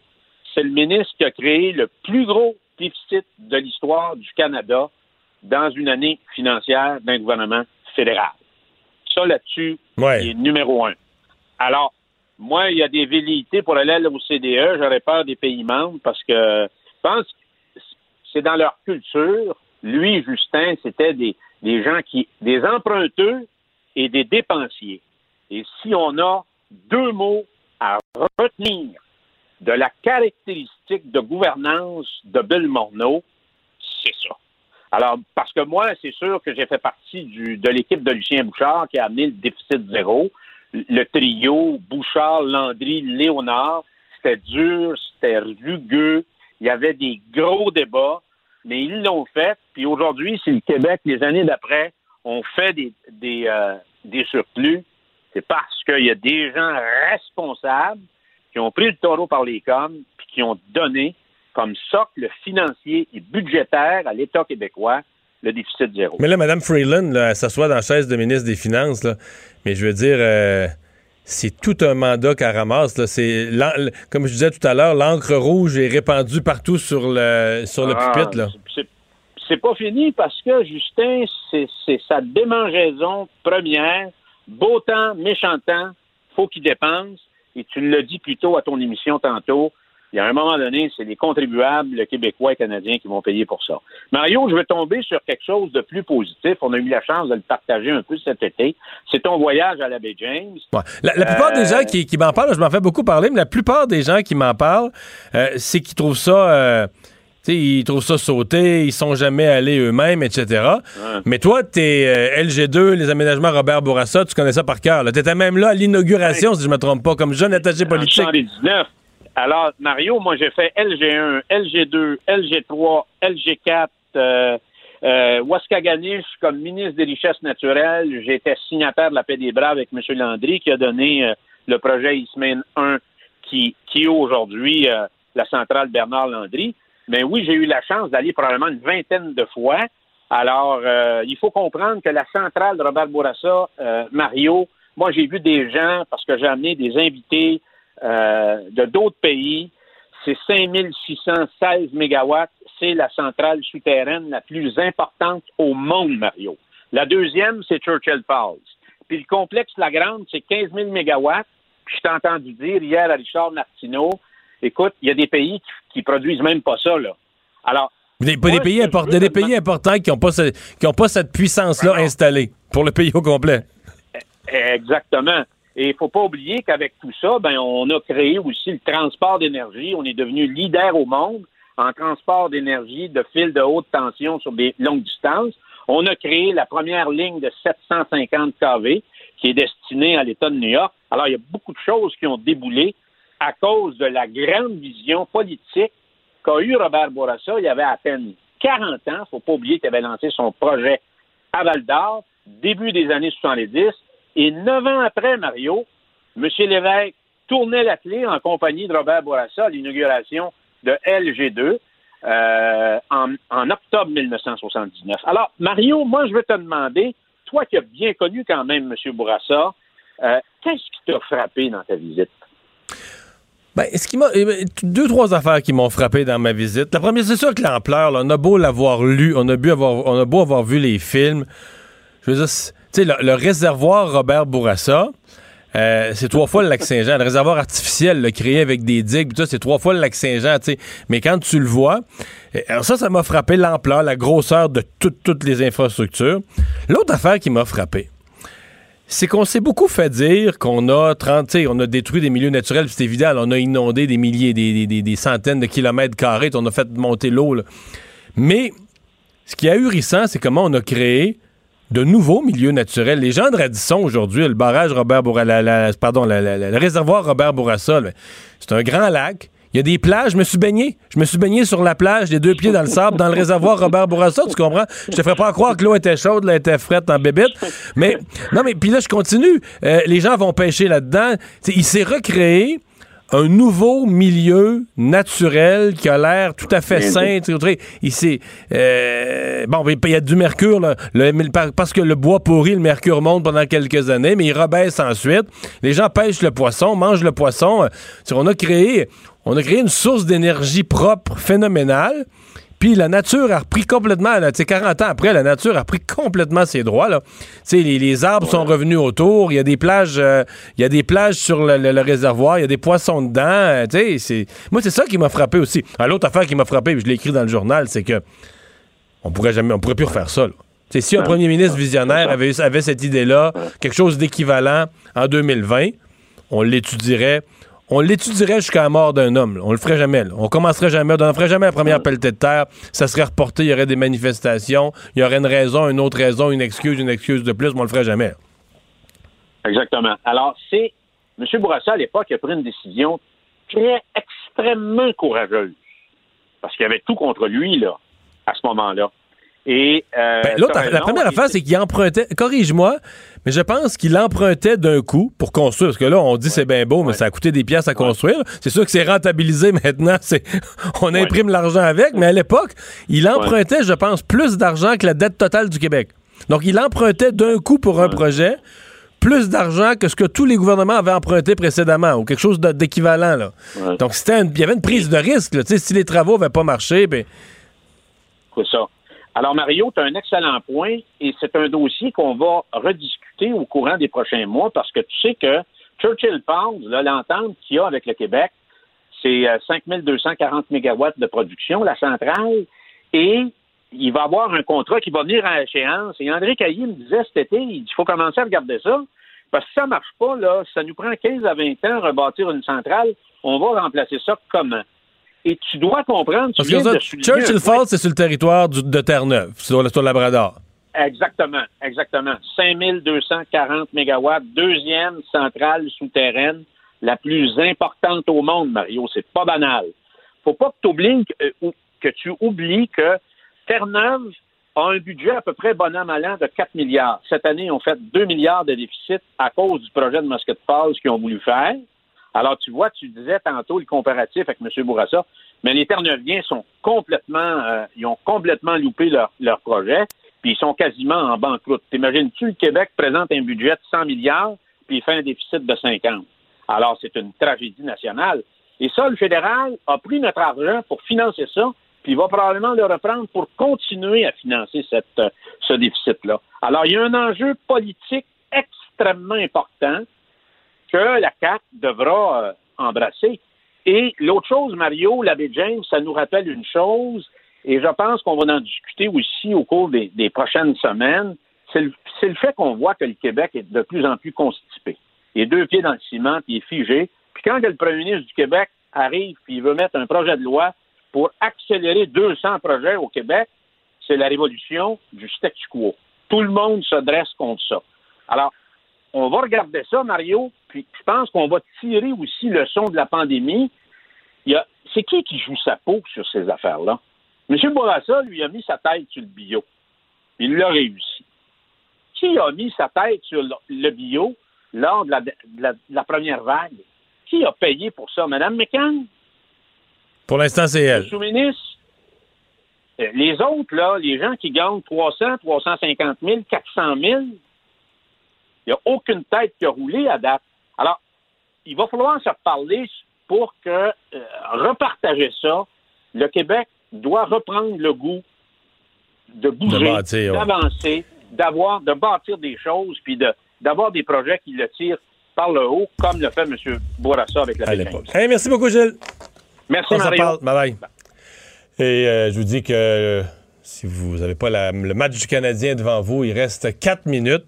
le Canadien est à 4 minutes de, perdre 3-1 dans la série, mais est aussi à 4 minutes euh, d'être blanchi pendant 6 périodes consécutives. Je ne sais pas si c'est un record, si c'est déjà arrivé en série dans l'histoire de l'équipe. Mais pour l'instant, c'est toujours 2-0. Euh, Donc le Canadien qui n'est pas parvenu à trouver le fond du filet. Mario Dumont, un vent d'air frais. Pas étonnant que la politique soit sa deuxième nature. Vous écoutez Mario Dumont et Vincent Dessureau. Cube Radio. Cube Radio. En direct à LCN. Moment de retrouver euh, Mario Dumont et les auditeurs de Cube Radio. Euh, Mario, bonsoir. Bonsoir. En se quittant hier, euh, vous avez dit Je Je crois pas que Bill Morneau pourra faire la semaine. En fait, il a fait quelques heures à peine. Et aujourd'hui, à peine si son nom a été mentionné, toute l'attention est sur sa successeur qui a un gros mandat. Ouais. Mais c'est ça. Euh, Bill Morneau, évidemment, c'est un gros morceau qui partait pour M. Trudeau, mais euh, M. Trudeau le planifiait depuis quelques jours, je pense, ce départ-là. il avait... Bon, puis ça, ça tombait bien. Mme Freeland, évidemment, à chaque fois qu'il y, a eu un gros dossier, depuis que Justin Trudeau est au pouvoir, la négociation avec les Américains, l'unité canadienne après l'élection, la crise du moment, là, c'est toujours Christopher Freeland qui arrive. la crise du moment, c'est d'avoir un nouveau ministre des Finances, mais c'est Mme Freeland qui devient de facto la première femme à occuper cette, euh, cette fonction. Donc, M. Trudeau comblait le vide immédiatement aujourd'hui. il reste que le bilan de Bill Morneau et le bilan du gouvernement Trudeau, il est là. Je veux dire, Mme euh, Freeland, là, s'assoit dans le bureau du ministre des Finances, l'encre rouge est coulée partout sur le pupitre. C'est dans des, déficits, un endettement qu'on n'a pas vu jamais dans l'histoire du Canada. Donc, le mandat, cette fois-ci, est vraiment pas facile pour elle. Reste que Bon, euh, c'est le principe en politique, c'est d'occuper l'espace, de, maîtriser l'agenda. Et là, M. Trudeau, il est en mode, euh, faut passer à d'autres choses. Il faut sortir du scandale We Charity.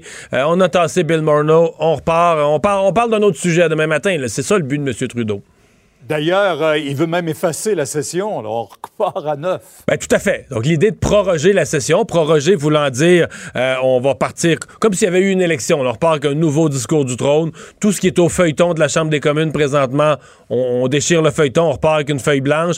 Et ça inclut les travaux parlementaires. Donc, le comité qui étudiait l'affaire We Charity, euh, les travaux vont être, vont être interrompus. Et on repart avec du neuf, un nouveau discours du trône le 23 septembre. Bon.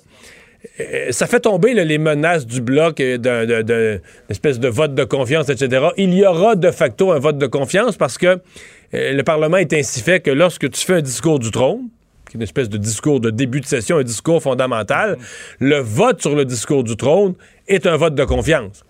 Mais je pense pas que M. Trudeau est réellement inquiet de son vote de confiance parce que peu importe ce que feront les conservateurs et les bloquistes, le NPD, le NPD n'a pas d'argent. Le NPD a plus beaucoup d'appui dans la population. Le NPD a tous les problèmes. Le NPD a perdu beaucoup de sièges à la dernière élection. S'il y avait une autre élection, ce serait peut-être encore pire. Donc, je pense que M. Trudeau fait le calcul. Il met dans son budget, dans son discours du trône, quelques mesures sociales. Deux minutes. Euh, et euh, dit que, bon, on laisse entendre que euh, c'est après discussion avec Jack Metzing que ces mesures sociales ont été introduites dans le discours du trône. Et le NPD l'appuie tout simplement. Et à ce moment-là, ben, il est bon, il est bon pour un autre bout. Ouais. Euh, revenons à la COVID-19 maintenant. On parle de plus en plus de la deuxième vague et Québec euh, semble avoir appris euh, de la première vague. On dit qu'on met en place tout ce qu'il faut pour limiter les dégâts parce qu'il y en aura une deuxième vague. vous en pensez quoi de ce plan-là? C'est pas mauvais, c'est pas renversant non plus. Hein. Il y a quelques éléments, exemple d'avoir un, patron dans chaque CHSLD, d'avoir une personne responsable. Je l'ai tellement dit le printemps passé, à ce temps que ça se fait, je peux juste applaudir. Donc il y a quelques points concrets qui me plaisent. Il y a bien des affaires qui sont des des vœux pieux, euh, des choses qu'on aurait toujours souhaité, que ça marche mieux dans le système de santé, etc. Donc, oui, on travaille là-dessus, c'est à voir, mais c'est un peu théorique en même temps. Donc, euh, je dirais que ce qui était, de toute façon, ce qui était le plus rassurant, au-delà des éléments, parce qu'il y a neuf items, il y a quand même beaucoup d'éléments, c'était peut-être le ton du ministre Dubé, qu'on a senti à la fois en confiance et en contrôle, à la fois ferme. C'est triste à dire, mais je pense qu'avec les gens du réseau, avec les patrons des CIS et des CIUS, qui ont tombé sa rate à M. Legault, puis qui, ont fait le contraire de ce qu'il disait. Là, je pense qu'ils ont un patron qui leur fait un peu plus peur. Peut-être que ce sera pas mauvais, mais en tout cas, on sent, on sent un, Christian Dubé confiant et affirmatif. C'est peut-être ça qu'il y avait de plus, euh, de plus rassurant. Mais le, but du gouvernement, cette fameuse deuxième vague, en bout de ligne, c'est d'essayer de minimiser tous les impacts économiques, sociaux, donc d'être cap. Et ça, ça va prendre, bon, ça va prendre la collaboration des syndicats, ça va prendre la collaboration des gens dans le système de santé, ça va prendre aussi la collaboration des citoyens. dire, on a vu quand même récemment euh, des éclosions dans un Costco, dans un lieu ici et là, et que l'éclosion, l'éclosion n'était pas si grosse que ça quand même, parce que comme tout le monde porte le masque, comme tout le monde se, lave les mains à l'entrée avec une lotion, etc., on a comme appris collectivement à, vivre avec la maladie, mais sans qu'elle se propage comme on a vu le printemps passé. Donc, c'est ça qui va devoir demeurer pour nous permettre de vivre la deuxième vague avec un minimum d'impact négatif. Il faudra voir ça au fur et à mesure si ces engagements, ces promesses seront tenues. En, six semaines, tout ça doit se faire en six semaines. Le, réseau doit être prêt. C'est pas beaucoup de temps. Mario, merci. Merci aux auditeurs de Cube Radio. On vous retrouve demain. Au revoir. Alors, euh, ben, euh, Vincent qui euh, vient nous donner le résultat final. Le ben, match de hockey vient de se terminer. Ça fait quelques pas secondes. T'as pas de face qui arrive avec des bonnes nouvelles. Non, non, non, non. Deuxième blanchissage pour les, le Canadien pour, c'est la honte, là. 2-0 après 1-0. donc, c'est vraiment le pire scénario pour les fans montréalais si on perd en 5. après avoir gagné contre les Pingouins. Je pense que là, il y a troisième, il avait lâché. Je pense qu'on s'en va vers ça. À la toute fin, il y avait des chances, mais là, c'est vraiment... Alors, un des pires scénarios qui risque de se, conclure. Se sortir de la loterie Lafrenière. Puis, puis perdre euh, rapidement contre les Flyers. Merci Vincent, merci à vous d'avoir euh, été là. On se retrouve demain, 15h30. Bonne soirée. Cube Radio.